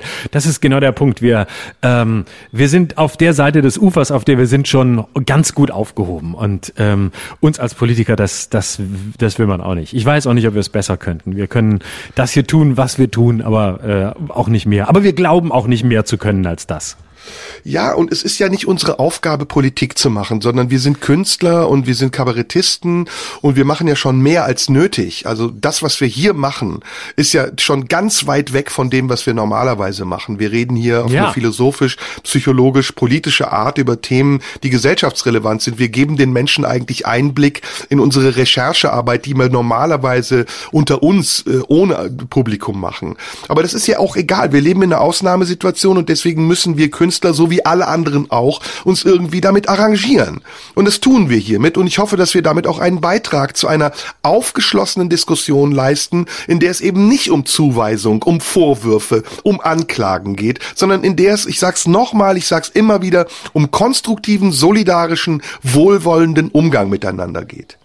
Genau, und um maximale Offenheit für Argumente und für äh, Positionen und Meinungen, ähm, die geäußert werden, aber sich im Moment des Äußerns auch selbst bereit sind, in Frage zu stellen und äh, die eben nicht versuchen, Gewissheiten zu verbreiten, Scheingewissheiten oder scheinbare Wahrheiten oder äh, sich selbst sicher sind, sondern ähm, die unsicher bleiben, die unsicher bleiben dürfen und in der Unsicherheit trotzdem radikal sein können, hart sein können, ähm, herausfordernd sein können, aber in einer Grundstimmung des äh, des Nichtwissens bleiben und in diesem Raum bleiben und sich darüber freuen, korrigiert, verändert und erweitert zu werden. Das ist das, worauf es, äh, worauf es mir und ich glaube auch dir äh, gerade so sehr ankommt. Ja, und da werden wir gleich hoffentlich auch nochmal drüber sprechen, wenn wir über Twitter reden. Aber ich will nochmal ganz zum Schluss dieses Themas ähm, ähm, die Zahlen sagen, also die Intensivbettenzahlen. Wir haben in Deutschland insgesamt 26.671 Intensivbetten. In Reserve gibt's noch 10.528. Also wir haben insgesamt, sagen wir mal, 36.000 Intensivbetten, die uns zur Verfügung stehen. Von denen sind im Augenblick 19 Prozent, 5.117 mit Covid-Fällen belegt und 17.505 mit anderen Notfällen. Also auch da Verantwortung der Politik, Verantwortung der Medien, diese Zahlen auch aufzuschlüsseln und zu sagen, okay, wir haben Intensivbetten, die belegt sind. Und zwar insgesamt im Moment äh, haben wir noch 15 Prozent Reserve. 66 Prozent sind für andere Notfälle, 19 Prozent für Covid-Fälle belegt.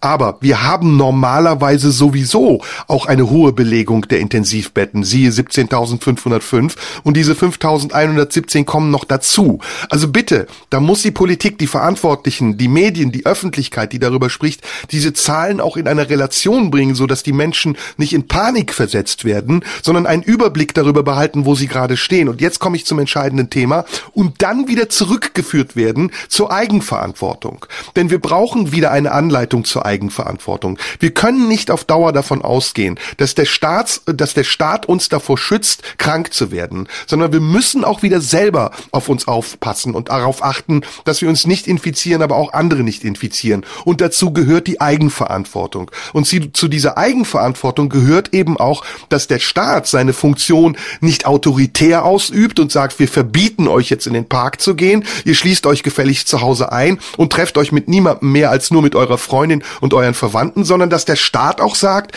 wir stellen euch alle Möglichkeiten zur Verfügung, euch zu schützen. Die Masken, die Tests, die Impfung. Bitte nehmt sie wahr. Denn wenn ihr sie wahrnehmt, schützt ihr auch andere. Wenn der Staat das macht, dann handelt er sowohl verantwortlich für seine Bürger, als dass er auch den Bürgern wieder beibringt, für sich selbst verantwortlich zu sein. Und das ist im Augenblick nicht der Fall, habe ich das Gefühl, weil wir uns in einer Diskussionsspirale um richtig und falsch befinden, die Politik aber auch sich in einer Restriktionsspirale befindet, um welche Maßnahmen müssen wir eigentlich noch ergreifen, um noch mehr sicher zu, zu machen und zu gewährleisten, dass die Menschen sich nicht infizieren und wir damit die Intensivkapazitäten nicht überlasten. Und es steckt, glaube ich, ein, ein, ein Grundproblem unserer Kultur darin, nämlich, dass wir in einer Kultur des Verbots leben und nicht des Gebots. Und das geht weit über, über Covid hinaus. Das ist in ganz vielen Bereichen ja zu beobachten. Also, dass Politik ähm, verbietet, dass es darum geht, anderen das Wort zu verbieten. Äh, das, was du sagst, ist nicht legitim. Du sollst so nicht sprechen. Du sollst diese Worte nicht sagen oder die sagen.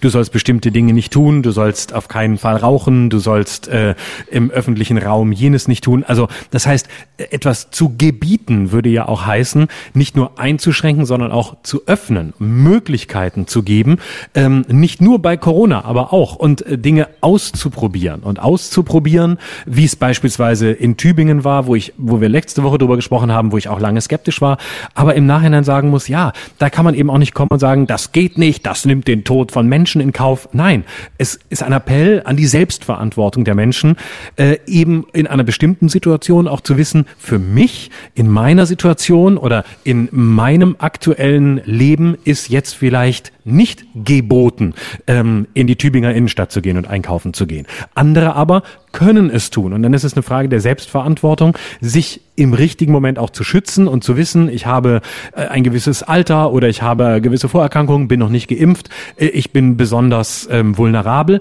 also lasse ich mich darauf ein. Und das wäre, das sind Momente des, des Gebietens. Und das, das fehlt uns. Wir, wir leben in einer, wir leben in einer Kultur äh, des, des, des Verbots in sehr hm. vielen äh, Sphären, was ich ganz beunruhigend finde. Ich fürchte, wir werden das aber nicht dadurch lösen, dass wir das hier thematisieren, sondern ich glaube, wir brauchen einen grundsätzlichen Umbruch in unserer Gesellschaft. Ich glaube, wir brauchen ein grundsätzliches neues Bewusstsein in unserer Gesellschaft, gerade in der intellektuellen äh, Hälfte unserer Gesellschaft, darüber, wie wir eigentlich miteinander umgehen wollen und wie wir mit den gestiegenen äh, Möglichkeiten, den technischen Möglichkeiten umgehen, um damit auch in Zukunft Debatten nicht mehr auf diesem Level zu führen, wie wir sie im Augenblick führen. Denn im Augenblick führen wir diese Debatten, wie du ja richtig sa sagst, ähm, die sehr einseitig sind, sind, in denen es um Verbote statt um Gebote geht, in denen es um richtig und falsch geht, um meine Seite, deine Seite, führen wir sehr unmittelbar und deswegen auch sehr kurzsichtig und selten weitsichtig und vernünftig. Und ich muss jetzt ähm, auf mein zweites Thema zu sprechen kommen, nämlich auf Twitter, was ich so als Hauptverursachenden in diesen ganzen letzten Krisen der, der vergangenen Monate sehe. Wir, wir stellen das ja fest. Wir können ja sozusagen einen Durchschnitt der letzten Debatten sehen, in denen es immer um eine Empörung geht, die dadurch entsteht, dass irgendjemand irgendwo etwas entdeckt. Und mittlerweile scheint diese Empörung ja auch kalkuliert provozierbar zu sein. Das halte ich übrigens bei diesem Projekt äh, für den Fall, dass die Leute, die alles dicht machen, darauf gesetzt haben, dass das so passiert, wie es passiert ist. Und dann vielleicht aber davon überrascht waren, dass es so passiert ist, wie es passiert ist. Und wenn wir jetzt mal die Debatten der letzten Monate sehen, dann sehen wir, wie du richtig sagst, dass das im Großen und Ganzen Scheindebatten sind und dass die, die sich mit einer Vehemenz an diesen Debatten beteiligen, sie eigentlich schon im nächsten Augenblick vergessen haben, wenn die nächste Debatte kommt. Ähm, wir könnten jetzt zurückgehen, zwei Jahre, drei Jahre. Wir könnten von ähm, äh, der Klimadebatte über die Flüchtlingsdebatte hin bis zur Beschneidung und was weiß ich, was wir alles in den letzten Jahren gesprochen haben, gehen. Und wir werden feststellen, wir leiden unter einem akuten Kurzzeitgedächtnis. Wir, wir sind eigentlich alle dement. Wir vergessen schon eine Woche, zwei Wochen später, worüber wir gesprochen haben, mit den anderen, worüber wir gestritten haben, was uns bewegt hat, was so war, als würde die Welt sich nicht mehr drehen, wenn wir es nicht dringend klären und stürzen uns auf das nächste Thema. Und ein Multiplikator, ein Katapult für diese Diskussion ist meiner Meinung nach auf jeden Fall auch Twitter.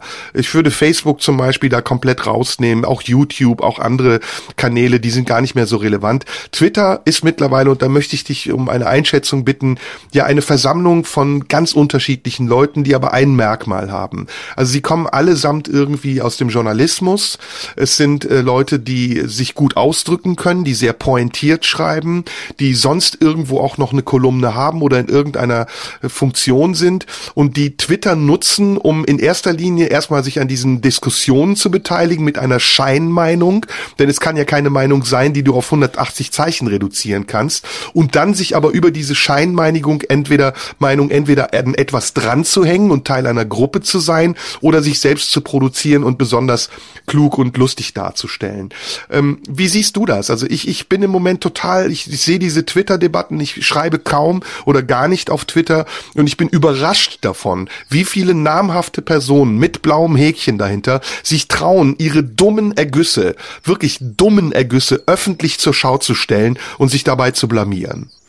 Also dazu verschiedenes. Ich glaube ähm, als erstes, dass wir in einer äh, paradoxen Zeit leben. Du hast gesagt, wir wir sind alle äh, dement. Ähm, dem stimme ich auf der einen Seite zu und ähm, auf der anderen Seite sehe ich quasi das Gegenteil. Also wir haben äh, zum einen die Situation, dass wir ähm, Themen hochschreiben, hochschreien ähm, und wenige Tage später sind sie vergessen und wir wissen nichts mehr und führen äh, zwei Wochen später oder drei Wochen später strukturell bei anderem Thema die gleiche Diskussion wieder. Lerneffekt null.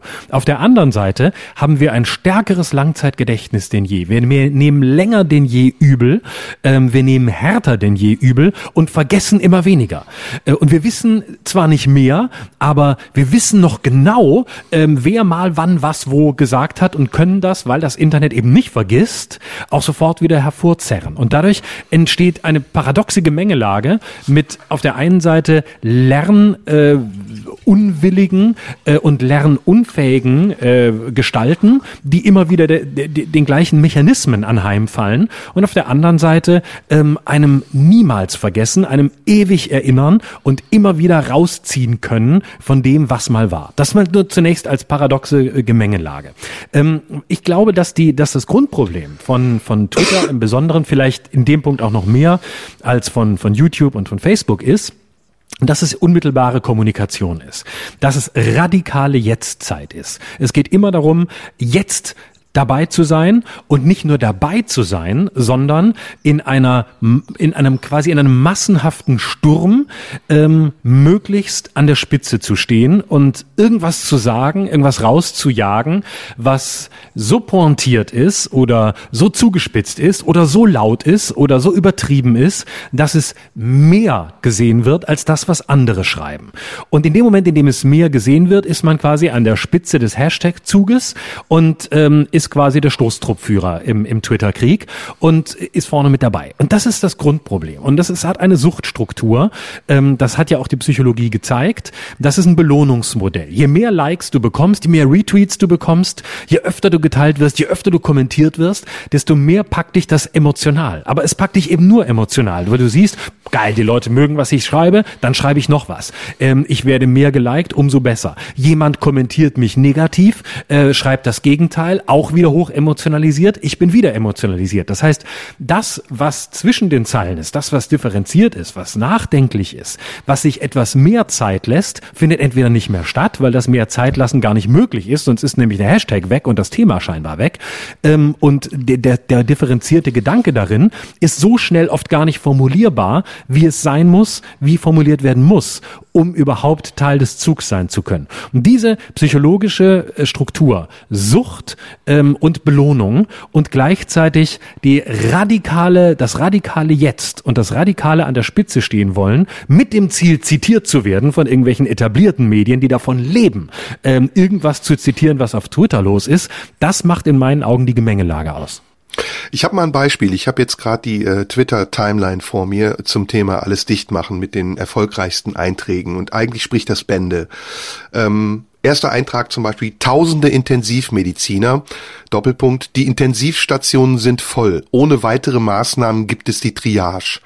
Die Regierung wochenlang so, dann Affe, der sich die Augen zuhält. 50 Schauspieler, mi, mi, mi. Die Regierung so, sofortiges Gesprächsangebot. Also, was wird da gemacht? Äh, wieder diese, diese Querverbindung, die Schauspieler, die Mimimi machen, also heulen, äh, ähm, ignorieren, dass die Intensivstationen voll sind und die Politiker, die sich eigentlich um die Intensivstationen kümmern sollten, kümmern sich lieber um die Schauspieler. Ist stark vereinfacht, oder? Ja, absolut, natürlich, in jeder Hinsicht. In jeder Hinsicht. So. Und, und ja, und auch, auch in der Sache mindestens angreifbar oder anzweifelbar. Also ähm, jetzt mal was die faktische Richtigkeit angeht, davon, davon haben wir ja auch noch gar nicht geredet, dass äh, vieles von dem ja auch einfach emotionalisiert ist und deswegen ähm, sich häufig um Fakten überhaupt nicht kümmert. Ja, und ich habe ja die Zahlen eben vorgelesen. Ne? Also die Intensivstationen sind Richtig. nicht nur wegen Covid voll, sondern die Intensivstationen sind allgemein ziemlich voll. Hier noch ja. apropos Emotion. Danach lese ich nicht mehr viel vor, weil mir die Kotze kommt. Ähm, hier schreibt jemand, als chronisch kranker Mensch kann ich euch nicht sagen, was der Hitlergruß, was alles dicht machen, was Querdenker, was Hass, was nach rechts abdriftende Volksparteien mit mir machen. Ich kann nicht in Worte fassen, wie viel Angst ich davor habe, wohin wir vielleicht steuern. in der Aufzählung, in der Aufzählung hätte auch noch sein können, äh, was das Ende der Fußball-Bundesliga, äh, die sich immer schneller drehende Welt, das Orbit äh, und was weiß ich alles mit mir machen, hätte darin stehen können, oder? Ja, und es ist das, was ich vorhin meinte. Es ist eben äh, bei allem Respekt vor vor chronischer Krankheit. Das stelle ich überhaupt nicht in Abrede. Aber ich kann den das private Befinden ähm, zum zum Ausgang eines Arguments zu machen, ist antiaufklärerisch. Wenn ich sage, nur weil ich in dieser Situation bin, habe ich diese und jene Ängste, das das ist kein Argument. Das ist ein das ist wirklich ein Totschlagargument. Ähm, wir müssen wieder lernen, auf einer Ebene miteinander zu diskutieren, auf dem auf der, der persönliche Befindlichkeiten nicht mehr im Mittelpunkt stehen. Ähm, denn, denn dann gibt es, so gibt es keinen Widerspruch mehr. Ja, als chronisch Kranker, es ist schlimm, keine Frage. Und ähm, ich, aber das, das, wie soll ich das sagen? Das ist diese, die, die, das ist die Ebene, die uns, die uns, dieses privatistische, ich habe ein Schicksal, ich habe ein Leid im Zentrum unserer Diskussion. Ähm, das wird uns äh, in ganz gefährliche Gefilde äh, noch führen. Und das alles im äh, unter dem äh, unter der Überschrift äh, der Anerkennung. Anerkennung ist sehr wichtig, aber sie findet nicht so statt. Ja, also wir könnten jetzt, ich könnte jetzt echt stundenlang weiterlesen. Hier Jörg Kachelmann schreibt sehr viel, die junge Freiheit. Also jede politische Seite nutzt Twitter dann auch, um sich da darzustellen und das auf eine, wie ich finde, durchschaubare, lächerliche, unerträgliche Art und Weise. Ähm, für mich das Fazit, ich brauche Twitter nicht. Und eigentlich müsste man Twitter runterstufen auf, auf eine Schlammschlacht von Leuten, die nichts Besseres zu tun haben den ganzen Tag, als sich irgendwelche Hashtags einfallen zu lassen und nach Trends zu gieren. Aber offensichtlich ist Twitter eine Instanz. Offensichtlich, ähm, wir wissen das ja auch, äh, beziehen sehr viele Medien, viele Redaktionen ihre Informationen aus dem, was in Twitter steht. Und das ist der Niedergang. Das ist der Niedergang des Journalismus. Das ist der Niedergang jeder aufgeschlossenen Diskussion und Debatte. Das ist das, was man reduzieren kann auf diese Zeichenanzahl, die Twitter einem vorgibt. Und das, das, was, und das ist das, was am Ende dabei rauskommt. Eben sehr affektive, sehr schnelllebige, kurzlebige Debatten, bei denen eigentlich nichts weiter bewegt wird als die eigene Ansicht, die sehr, sehr starr ist ohnehin schon.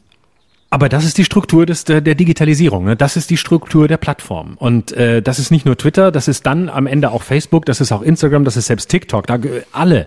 Die, die, diese Plattformen haben ja nicht die Idee, den Journalismus zu ergänzen, ähm, sondern sie haben die Idee, ihn abzuschaffen. Um nichts anderes geht es. Das ist der Gedanke der Disruption. Wir sind die neue Plattform. Hier ist jeder Sender.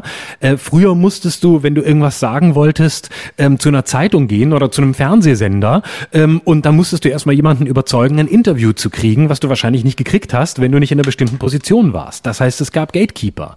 Und ja. die Idee aller sozialen Netzwerke ist die Abschaffung dieser Struktur, nicht ihre Ergänzung, sondern sie wollen die einzigen Plattformen sein für Meinung. Sie wollen die einzigen sein, auf denen aber dann alles verschwimmt. Information, Meinung, Wissen. Es wird alles eins. Es geht nicht mehr darum, warum ist etwas wichtig, warum ist etwas neu, sondern wie funktioniert es.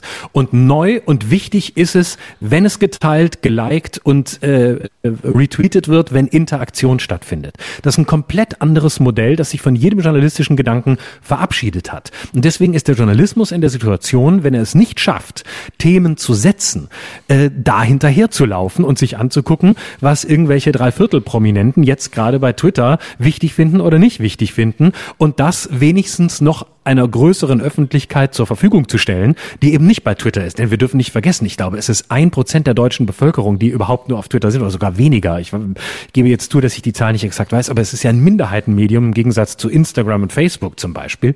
Aber ähm, dann, dann so kriegt es natürlich eine ungeheure Dynamik, weil Medien, ähm, solange sie nicht selbst Themen setzen, da hinterherlaufen. Mhm.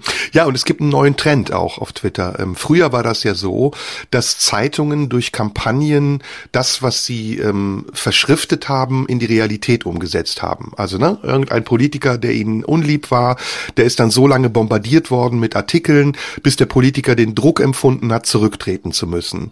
Ähm, das war früher Sache der Zeitungen. Das war Spiegel, Bild und wer auch immer das hinbekommen hat, dass dann so Leute wie Gutenberg oder oder Cem Özdemir oder wer auch immer zurück zurückgetreten sind.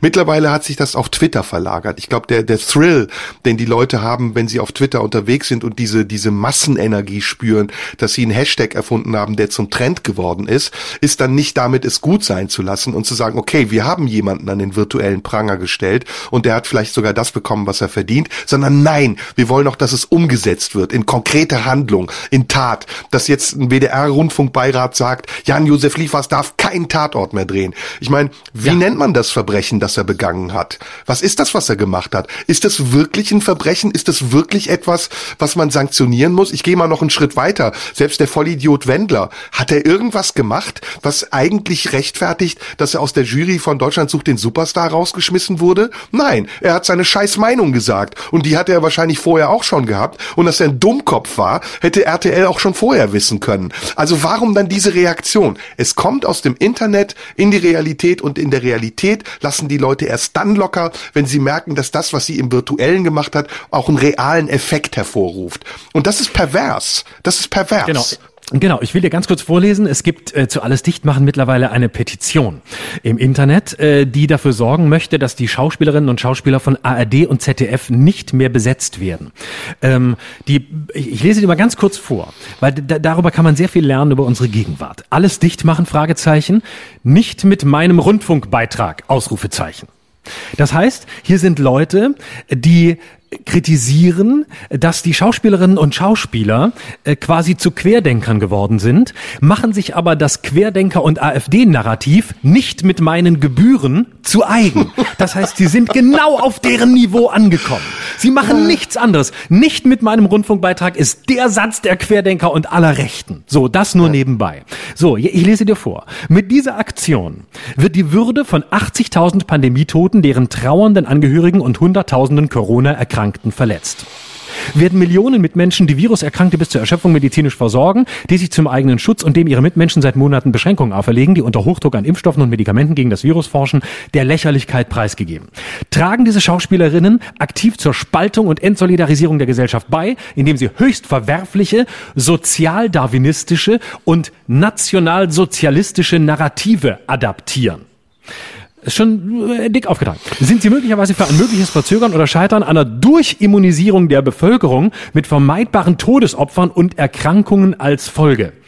Dies darf nicht ohne Konsequenzen bleiben. Die an dieser Aktion beteiligten Schauspielerinnen dürfen nicht durch den von uns allen finanzierten Rundfunkbeitrag für ihre in Anführungsstrichen Haltung belohnt werden.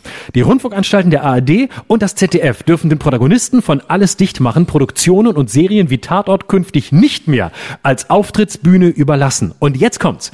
Daran ändern auch die zwischenzeitlich teilweise am Kern der Entgleisung vorbeigehenden, publizierten Distanzierungen einiger Schauspielerinnen nichts. Und damit sind wir wirklich im faschistoiden Feld. Das heißt, mhm. das, was vor Gericht nie immer eine Rolle spielt, nämlich okay, Reue, jemand hat die Tat eingesehen, er äh, bereut es, er, er wird es nicht wieder tun. Ähm, all das, was selbst vor Gericht entscheidend ist, wird hier moralistisch vor dem moralistischen Gerichtshof ausgeschaltet. Das ist inhuman und das hat nichts mehr mit Menschlichkeit zu tun. Das hat faschistoide Züge. Das ist, mhm. das ist äh, letztlich, äh, das, sowas gibt's im Rechtssystem nur in totalitären Staaten, wo man sagt, so, du hast das und das das getan, was du dazu sagst, ist egal. Dich sperren wir ein. Todesstrafe für immer weg. Hm. Er muss ich erstmal sacken lassen. Das ist so, ähm, ähm das ist so viel. Es ist entsetzlich. Dazu, es, es, ist, ist entsetzlich, es ist viel zu schlimm. viel, es ist auch so hergestellt, es ist so, weißt du, dann können ja. wir so viele Dinge sagen. Ähm, also es sterben ja nicht nur Leute an Covid, es sterben Leute an Krebs, es sterben Leute an Hunger, es sterben Leute im Krieg. Und äh, billigen wir das dadurch, dass wir hier sitzen und diesen Podcast machen? Billigen wir dadurch, äh, dass wir Geschichten erzählen, in denen es vorkommt, dass Menschen auf andere Art und Weise sterben oder vielleicht überleben? Billigen wir dadurch den Tod von anderen Menschen? Also das sind so Zusammenhänge, wo ich denke, äh, wie kommt man da drauf? Es ist doch, warum kann man das nicht runterfahren? Warum kann sich jemand nicht darauf besinnen und sagen, Moment, ich glaube nicht, dass Jan-Josef Liefers sich über 80.000 Covid-Tote lustig macht. Vielleicht merkt das nicht, dass wenn man es interpretiert, so wie man es interpretieren will, das ergeben könnte. Okay, dann kann man es ihm sagen und sagen, ey, überleg noch mal, was du da gesagt hast. Das ist vielleicht ein hohen Schlag ins Gesicht all derer, die gerade am Beatmungsgerät liegen. Dann wäre er der Erste, der sagen würde, das war doch nicht meine Absicht. Das will ich doch gar nicht. Warum redet man dann nicht miteinander? Warum? Verstehst du? Das ist so, stattdessen, wie du das gerade vorgelesen hast, klingt das wie eine Anklage und ein Urteil zugleich. Da gibt's genau. gar keinen Prozess. Es ist eine Anklage und ein Urteil zugleich. Und der Prozess, genau. der dazwischen stehen müsste, warum hast du es gesagt? Wie hast du es gesagt? Was hast du gemeint? Was habe ich verstanden? Wie habe ich es verstanden? Und warum habe ich es nicht verstanden? Das funktioniert nicht mehr. Das ist außer Kraft gesetzt. Genau, es ist Todesstrafe ohne Prozess. Und, und ähm, machen wir uns jetzt auch lustig gerade darüber? Nehmen wir gerade jemanden in Schutz oder, oder greifen wir Nein. ihn an? Ich kann es gar nicht mehr beurteilen. Theoretisch Doch, könnte jetzt auch jemand sagen, die beiden haben in ihrem Podcast einen auf intellektuell gemacht und indirekt haben sie aber diese Aktion in Schutz genommen. Und deswegen Nein. haben sie auch die Leute verhöhnt. Doch, sag ich dir. Haben wir aber nicht. Wir haben am Anfang, wir haben am Anfang sehr deutlich gemacht, beide, wie schlecht die Aktion ist und wie sie interpretierbar ist und dass sie sehr klar in einem Milieu anschlussfähig ist, mit dem diese Leute sehr wahrscheinlich mindestens nach dem, was wir von ihnen wissen, nichts zu tun haben wollen und dass sie sich deshalb auch dieser Kritik stellen müssen, eben weil sie ähm, es mindestens in Kauf nehmen, so äh, verstanden zu werden, ähm, wie sie es jetzt eben werden und mindestens den Applaus dieser Seite äh, einkalkuliert Ach, das ist auch ein so. Scheißdreck. Das geht mir auch so auf den Sack. Ja, gut, dass du es gerade sagst. Dieses, ja, da haben aber Rechte applaudiert. Ja, weißt du, wie oft ich Sachen sage, bei denen ich nicht weiß, wer mir applaudiert? Das kannst du doch nicht bestimmen. Du kannst doch nicht irgendjemandem sagen, pass auf, ich sag jetzt was und pass bloß auf, dass du nicht applaudierst, weil sonst gerate ich in Verdacht, einer von euch zu sein. Geht nicht. Ja. Man, weißt du, wenn Nein. man eine Meinung hat, dann kann die Meinung Meinung sehr unterschiedlich aufgefasst werden. Manchmal kann sie auch instrumentalisiert werden. Manchmal kann man auch missverstanden werden. Natürlich ist man selbst auch dafür verantwortlich und muss sich Gedanken darüber machen, wie man das, was man sagt, sagt. Ob es so rüberkommt, wie man es gemeint hat oder ob es missverständlich ist. Das wissen wir beide doch am besten. Und Na deswegen klar. haben wir doch auch irgendwie den Schwanz eingezogen seinerzeit und gesagt, ey, sorry, das war das falsche Medium. Wir meinten zwar was ganz anderes, aber komprimiert auf drei Minuten hätte man es missverstehen können. Ist doch auch okay. Dann muss aber auch die Gegenseite klein beigeben und sagen, ah, okay, so habt ihr es gemeint. Und nicht eine Kampagne weiterfahren über Jahre, da gebe ich dir übrigens recht, das Langzeitgedächtnis existiert wirklich, über Jahre dann Leute etikettieren als, ach der, der war doch Rechter. Ach der, der hat doch seinerzeit das und das gemacht. Nein, dieser Vorfall ist geklärt. Der hat sich dafür entschuldigt und erklärt. Ja, und äh, das reicht dann nicht. Ne? Und dann, dann äh, ist es ja so, dass du dann mindestens eine Entschuldigung so abgeben musst, wie sie, äh, wie sie gewünscht ist. Und äh, nee, das reicht eine nicht. halbe Formulierung. Nein, das auch das, das ist noch noch das nicht. Reicht ja nicht. Und es ist eine, ja, und es ist äh, und und das ist der Punkt, an dem wir stehen. Äh, und das ist die Kultur, in der wir im Moment leben. Und deswegen, so. und das das ist sozusagen der Anschlusspunkt zu dem, was du gesagt hast. Und ich glaube, dass wir äh, kulturell im Umgang miteinander, nicht politisch, aber im Umgang miteinander in einer präfaschistischen Struktur ja, leben. Genau.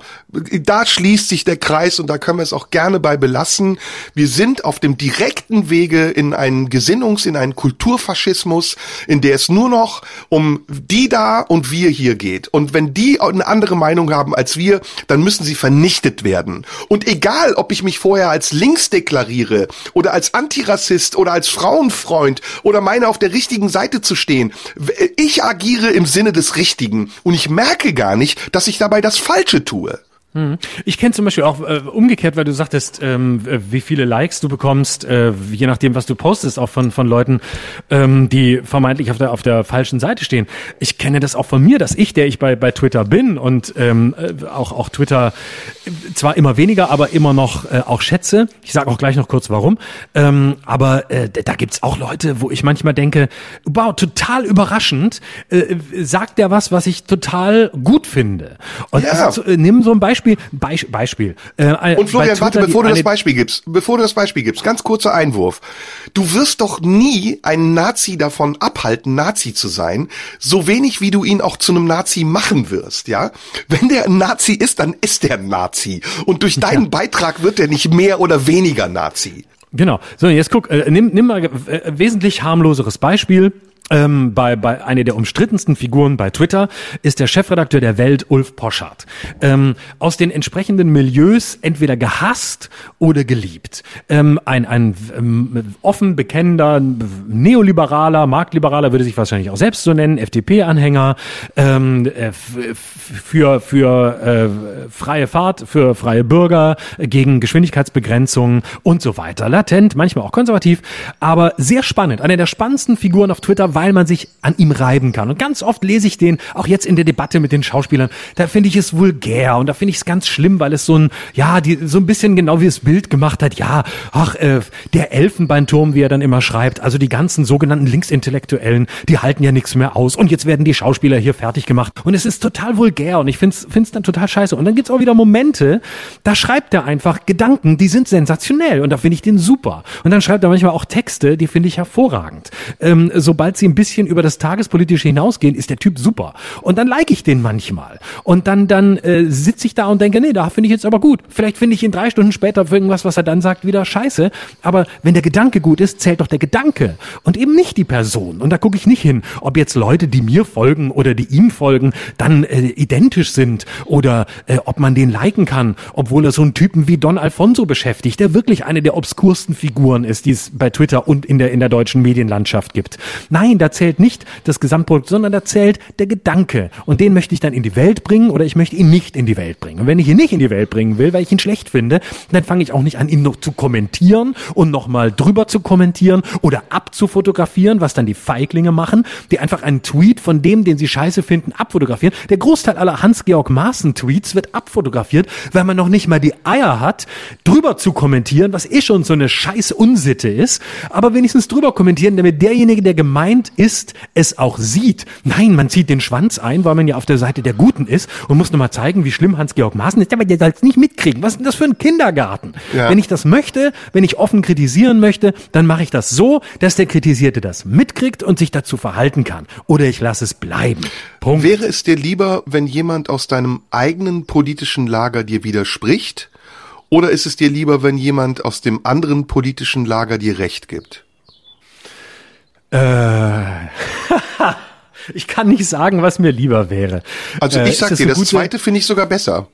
Weil ich bleibe ja bei meiner, bei meiner politischen Haltung. Ich ja, verändere ja. meine Haltung ja nicht. Aber wenn ich jemanden ja. überzeuge mit meiner Haltung, dann ist es mir doch egal, woher er kommt.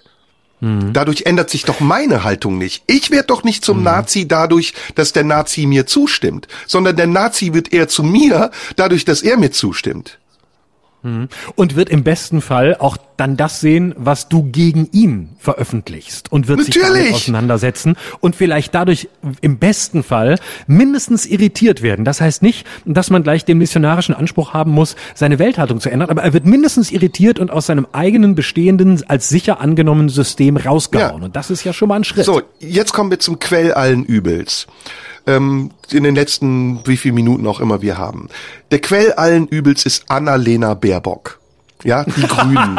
Das ist der Quell allen Übels, das sage ich dir. Warum? Ich, ich sag dir, Annalena Charlotte Alma Baerbock, ja, die soll nicht Kanzlerin werden. Dieses Teddybär-Gesicht, dieses harmlose Stück etwas, diese Mitläuferin, diese, keine Ahnung, vegan Scheißpartei, die seit Jahren irgendwie nichts macht in der Opposition, außer sich auf Klimapolitik und sonst einen Scheiß zu beschränken, der Merkel ganz, ganz, ganz, ganz, ganz tief in den Arsch gekrochen ist während der Flüchtlingsdebatte und wofür auch immer steht, ja, regierungsgeil geworden ist, obwohl obwohl sie irgendwann mal APO waren, sich immer noch links schimpfen, obwohl sie schon längst neoliberal sind. Ja, und dieses Land seit Jahren irgendwie in allen Koalitionen, in denen sie waren, nicht ein kleines Stück nach vorne gebracht haben. Sei es während des Serbienkriegs, als, als die Grünen eingeknickt sind, als angeblich Anti, Antikriegspartei und dann plötzlich Zivilisten bombardiert haben. Oder sonst wo immer auch. Ich bin so satt davon. Ich will es nicht. Ich will Christian Lindner als Außenminister haben. Das sage ich hier ganz offen und ehrlich. Ich will Christian Lindner und allerhöchstens möchte ich noch Cem Özdemir haben. Aber ich will keinen Kretschmann und ich will auch keine Baerbock. Ich will keinen Habeck. Ich will einfach keinen Habeck haben. Und ich will auch keine Claudia Roth und keine Göring-Eckert haben. Ich finde, nein. Die gehören in die ewige Position einer 10%-Partei, in der sie sich mit der AfD darum streiten können, wer die bessere Opposition ist. Aber bitte nicht Regierungspartei. Lass das Regieren der CDU. Die CDU ist die einzige Partei, die regieren kann und das schon seit Jahrzehnten. Und deswegen vertraue ich der CDU. Sie ist fundamental türkenfeindlich, sie ist europatreu, sie ist wirtschaftsliberal, sie ist ganz nah an rechts dran, so dass die Rechten Angst haben, dass sie überflügelt werden und sie ist ehrlich, anständig, modern, traditionalistisch und sie hat vor allem Philipp Amthor. Das ist das Argument der CDU, das ich gelten lasse, statt eine Annalena Baerbock. Ach, das ist doch alles ein Scheiß, den du da redest. Also ich habe vorhin gelacht, ich möchte direkt mein Lachen zurücknehmen. Ich habe gelacht, es tut mir leid, möchte mich schon jetzt entschuldigen. Nein, halt, stopp, nein, ich möchte mich nicht entschuldigen. Ich möchte um Entschuldigung bitten. Das Oh ist ja. wichtig. Man bittet um Entschuldigung. Sonst Oh, ich ist die Entschuldigung nämlich nichts wert.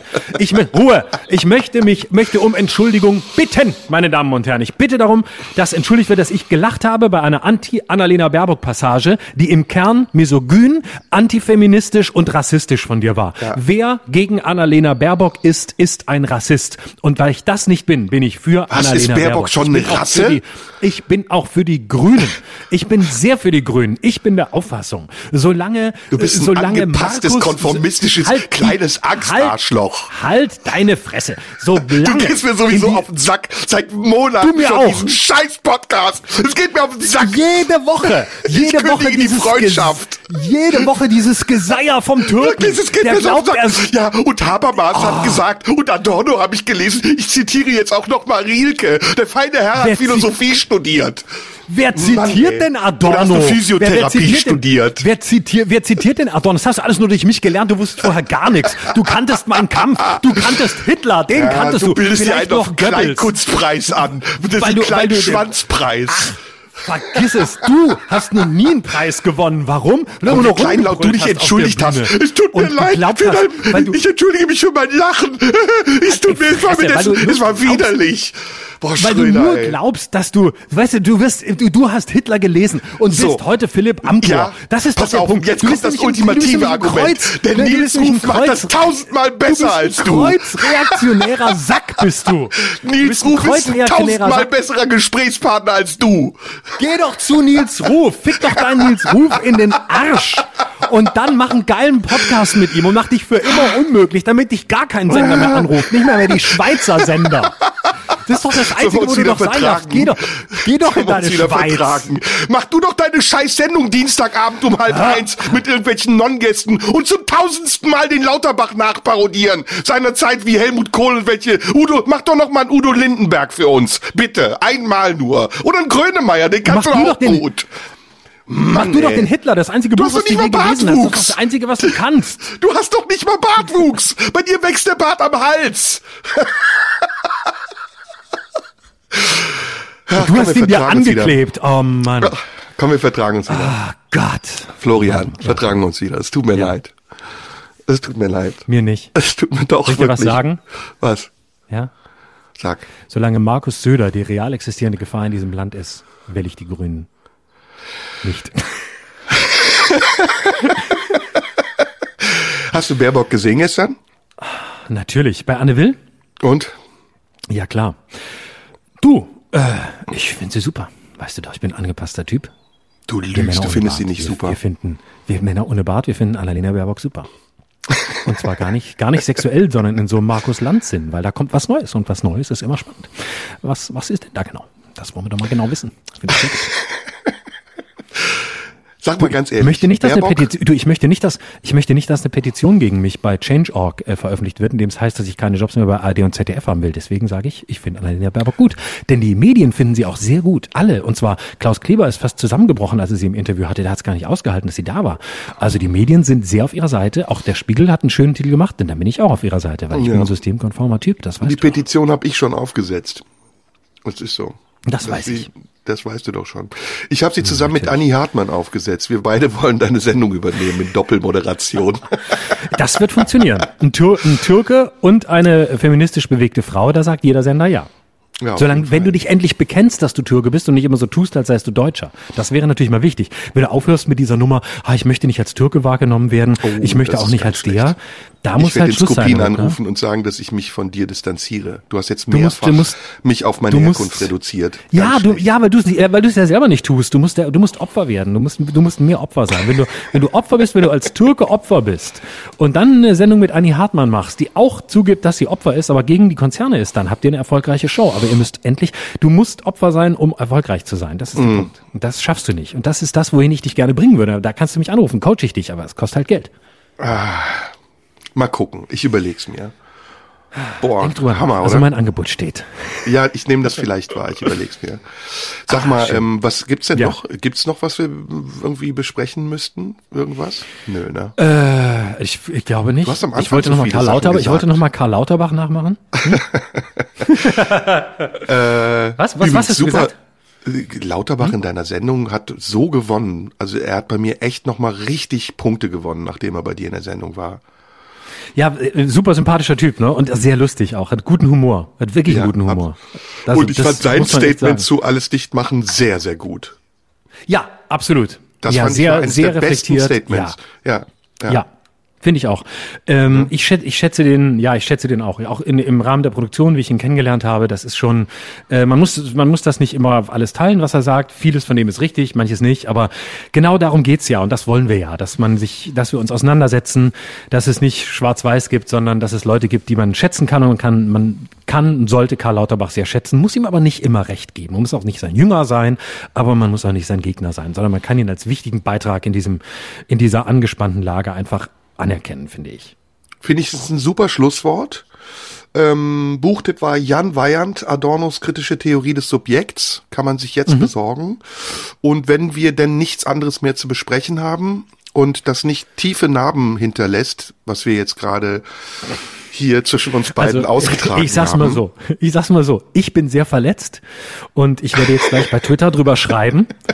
Und zwar, dass aus meiner Position, der von dir so verletzt wurde, ähm, alle Maßnahmen äh, richtig sind. Und zwar einfach, weil ich verletzt bin von dir. Und dass ich deshalb, also, ne, das ist als, und ich werde den Tag als Verletzter heute nutzen und alles machen, mich an allen rächen, die ich immer scheiße fand, weil ich jetzt von dir verletzt wurde. Das ist für mich quasi wie so ein, wie so ein Tag, an dem ich morgens einen negativen Corona-Test mache und in alle Geschäfte rein darf. Ähm, ja. Und äh, so ist es jetzt für mich. Du hast mich heute verletzt und daraus werde ich jetzt 24 Stunden Kapital schlagen und einmal Amok laufen im, bei Twitter. Wo genau ähm, habe ich dich verletzt? Weißt du das schon? Nee, das ist auch egal. Oh, du hast egal. mit jedem Wort einfach, das du gesagt hast. Also ab dem Moment, als du über Annalena Baerbock gesprochen hast, hast du mich eigentlich verletzt. Und okay. äh, danach hat wurde es immer schlimmer. Und äh, jetzt ist einfach für mich ein Punkt erreicht, wo ich als Verletzter jetzt auch mal das Recht habe, mal alles zu sagen, was ich schon immer sagen wollte. Gut, ich würde dann so zum Schluss gerne, so wie du heute, äh, auch mal jemanden zitieren. Weil ich meine Meinung sagen will, frei von Shitstorms, Zensur, Verfolgung, materiellen Einbußen. Nur so kann ich meine Kolumne schreiben. Ich kritisiere die Mächtigen und lobe sie. Ich stelle mich an die Seite der Künstler. Die Künstler, die fragen, was macht der Staat? Warum macht er es so? Die Künstler, die diese Frage stellen, werden jetzt in die ideologische Ecke von AfD und Nazis gestellt. Das ist für mich der eigentliche Skandal. Mir tut es in der Seele weh, wie Merit Becker Todesdrohungen kriegt, nur weil sie ihre Meinung äußerte. Sie sitzt jetzt in ihrer Wohnung allein und weint. Was ich sagen will, wir brauchen Rebellen, wir brauchen Aufständische. Was wir nicht brauchen, sind Nazis. Herzlichst, Franz Josef Wagner.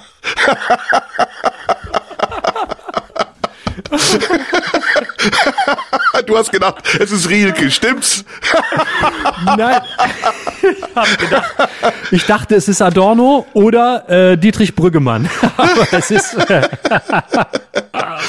Mein Lieber, was für eine oh, schöne Sendung, schön. was für ein schöner Podcast. Wie schön, dass, wie schön, dass wir es auch, dass wir auch wieder der Bildzeitung ein Küsschen schicken können an dieser Stelle, weil wir sie positiv erwähnt haben, nachdem wir sie Ich denke, ich bin mal gespannt, haben, wie viele sehr Leute verletzt haben.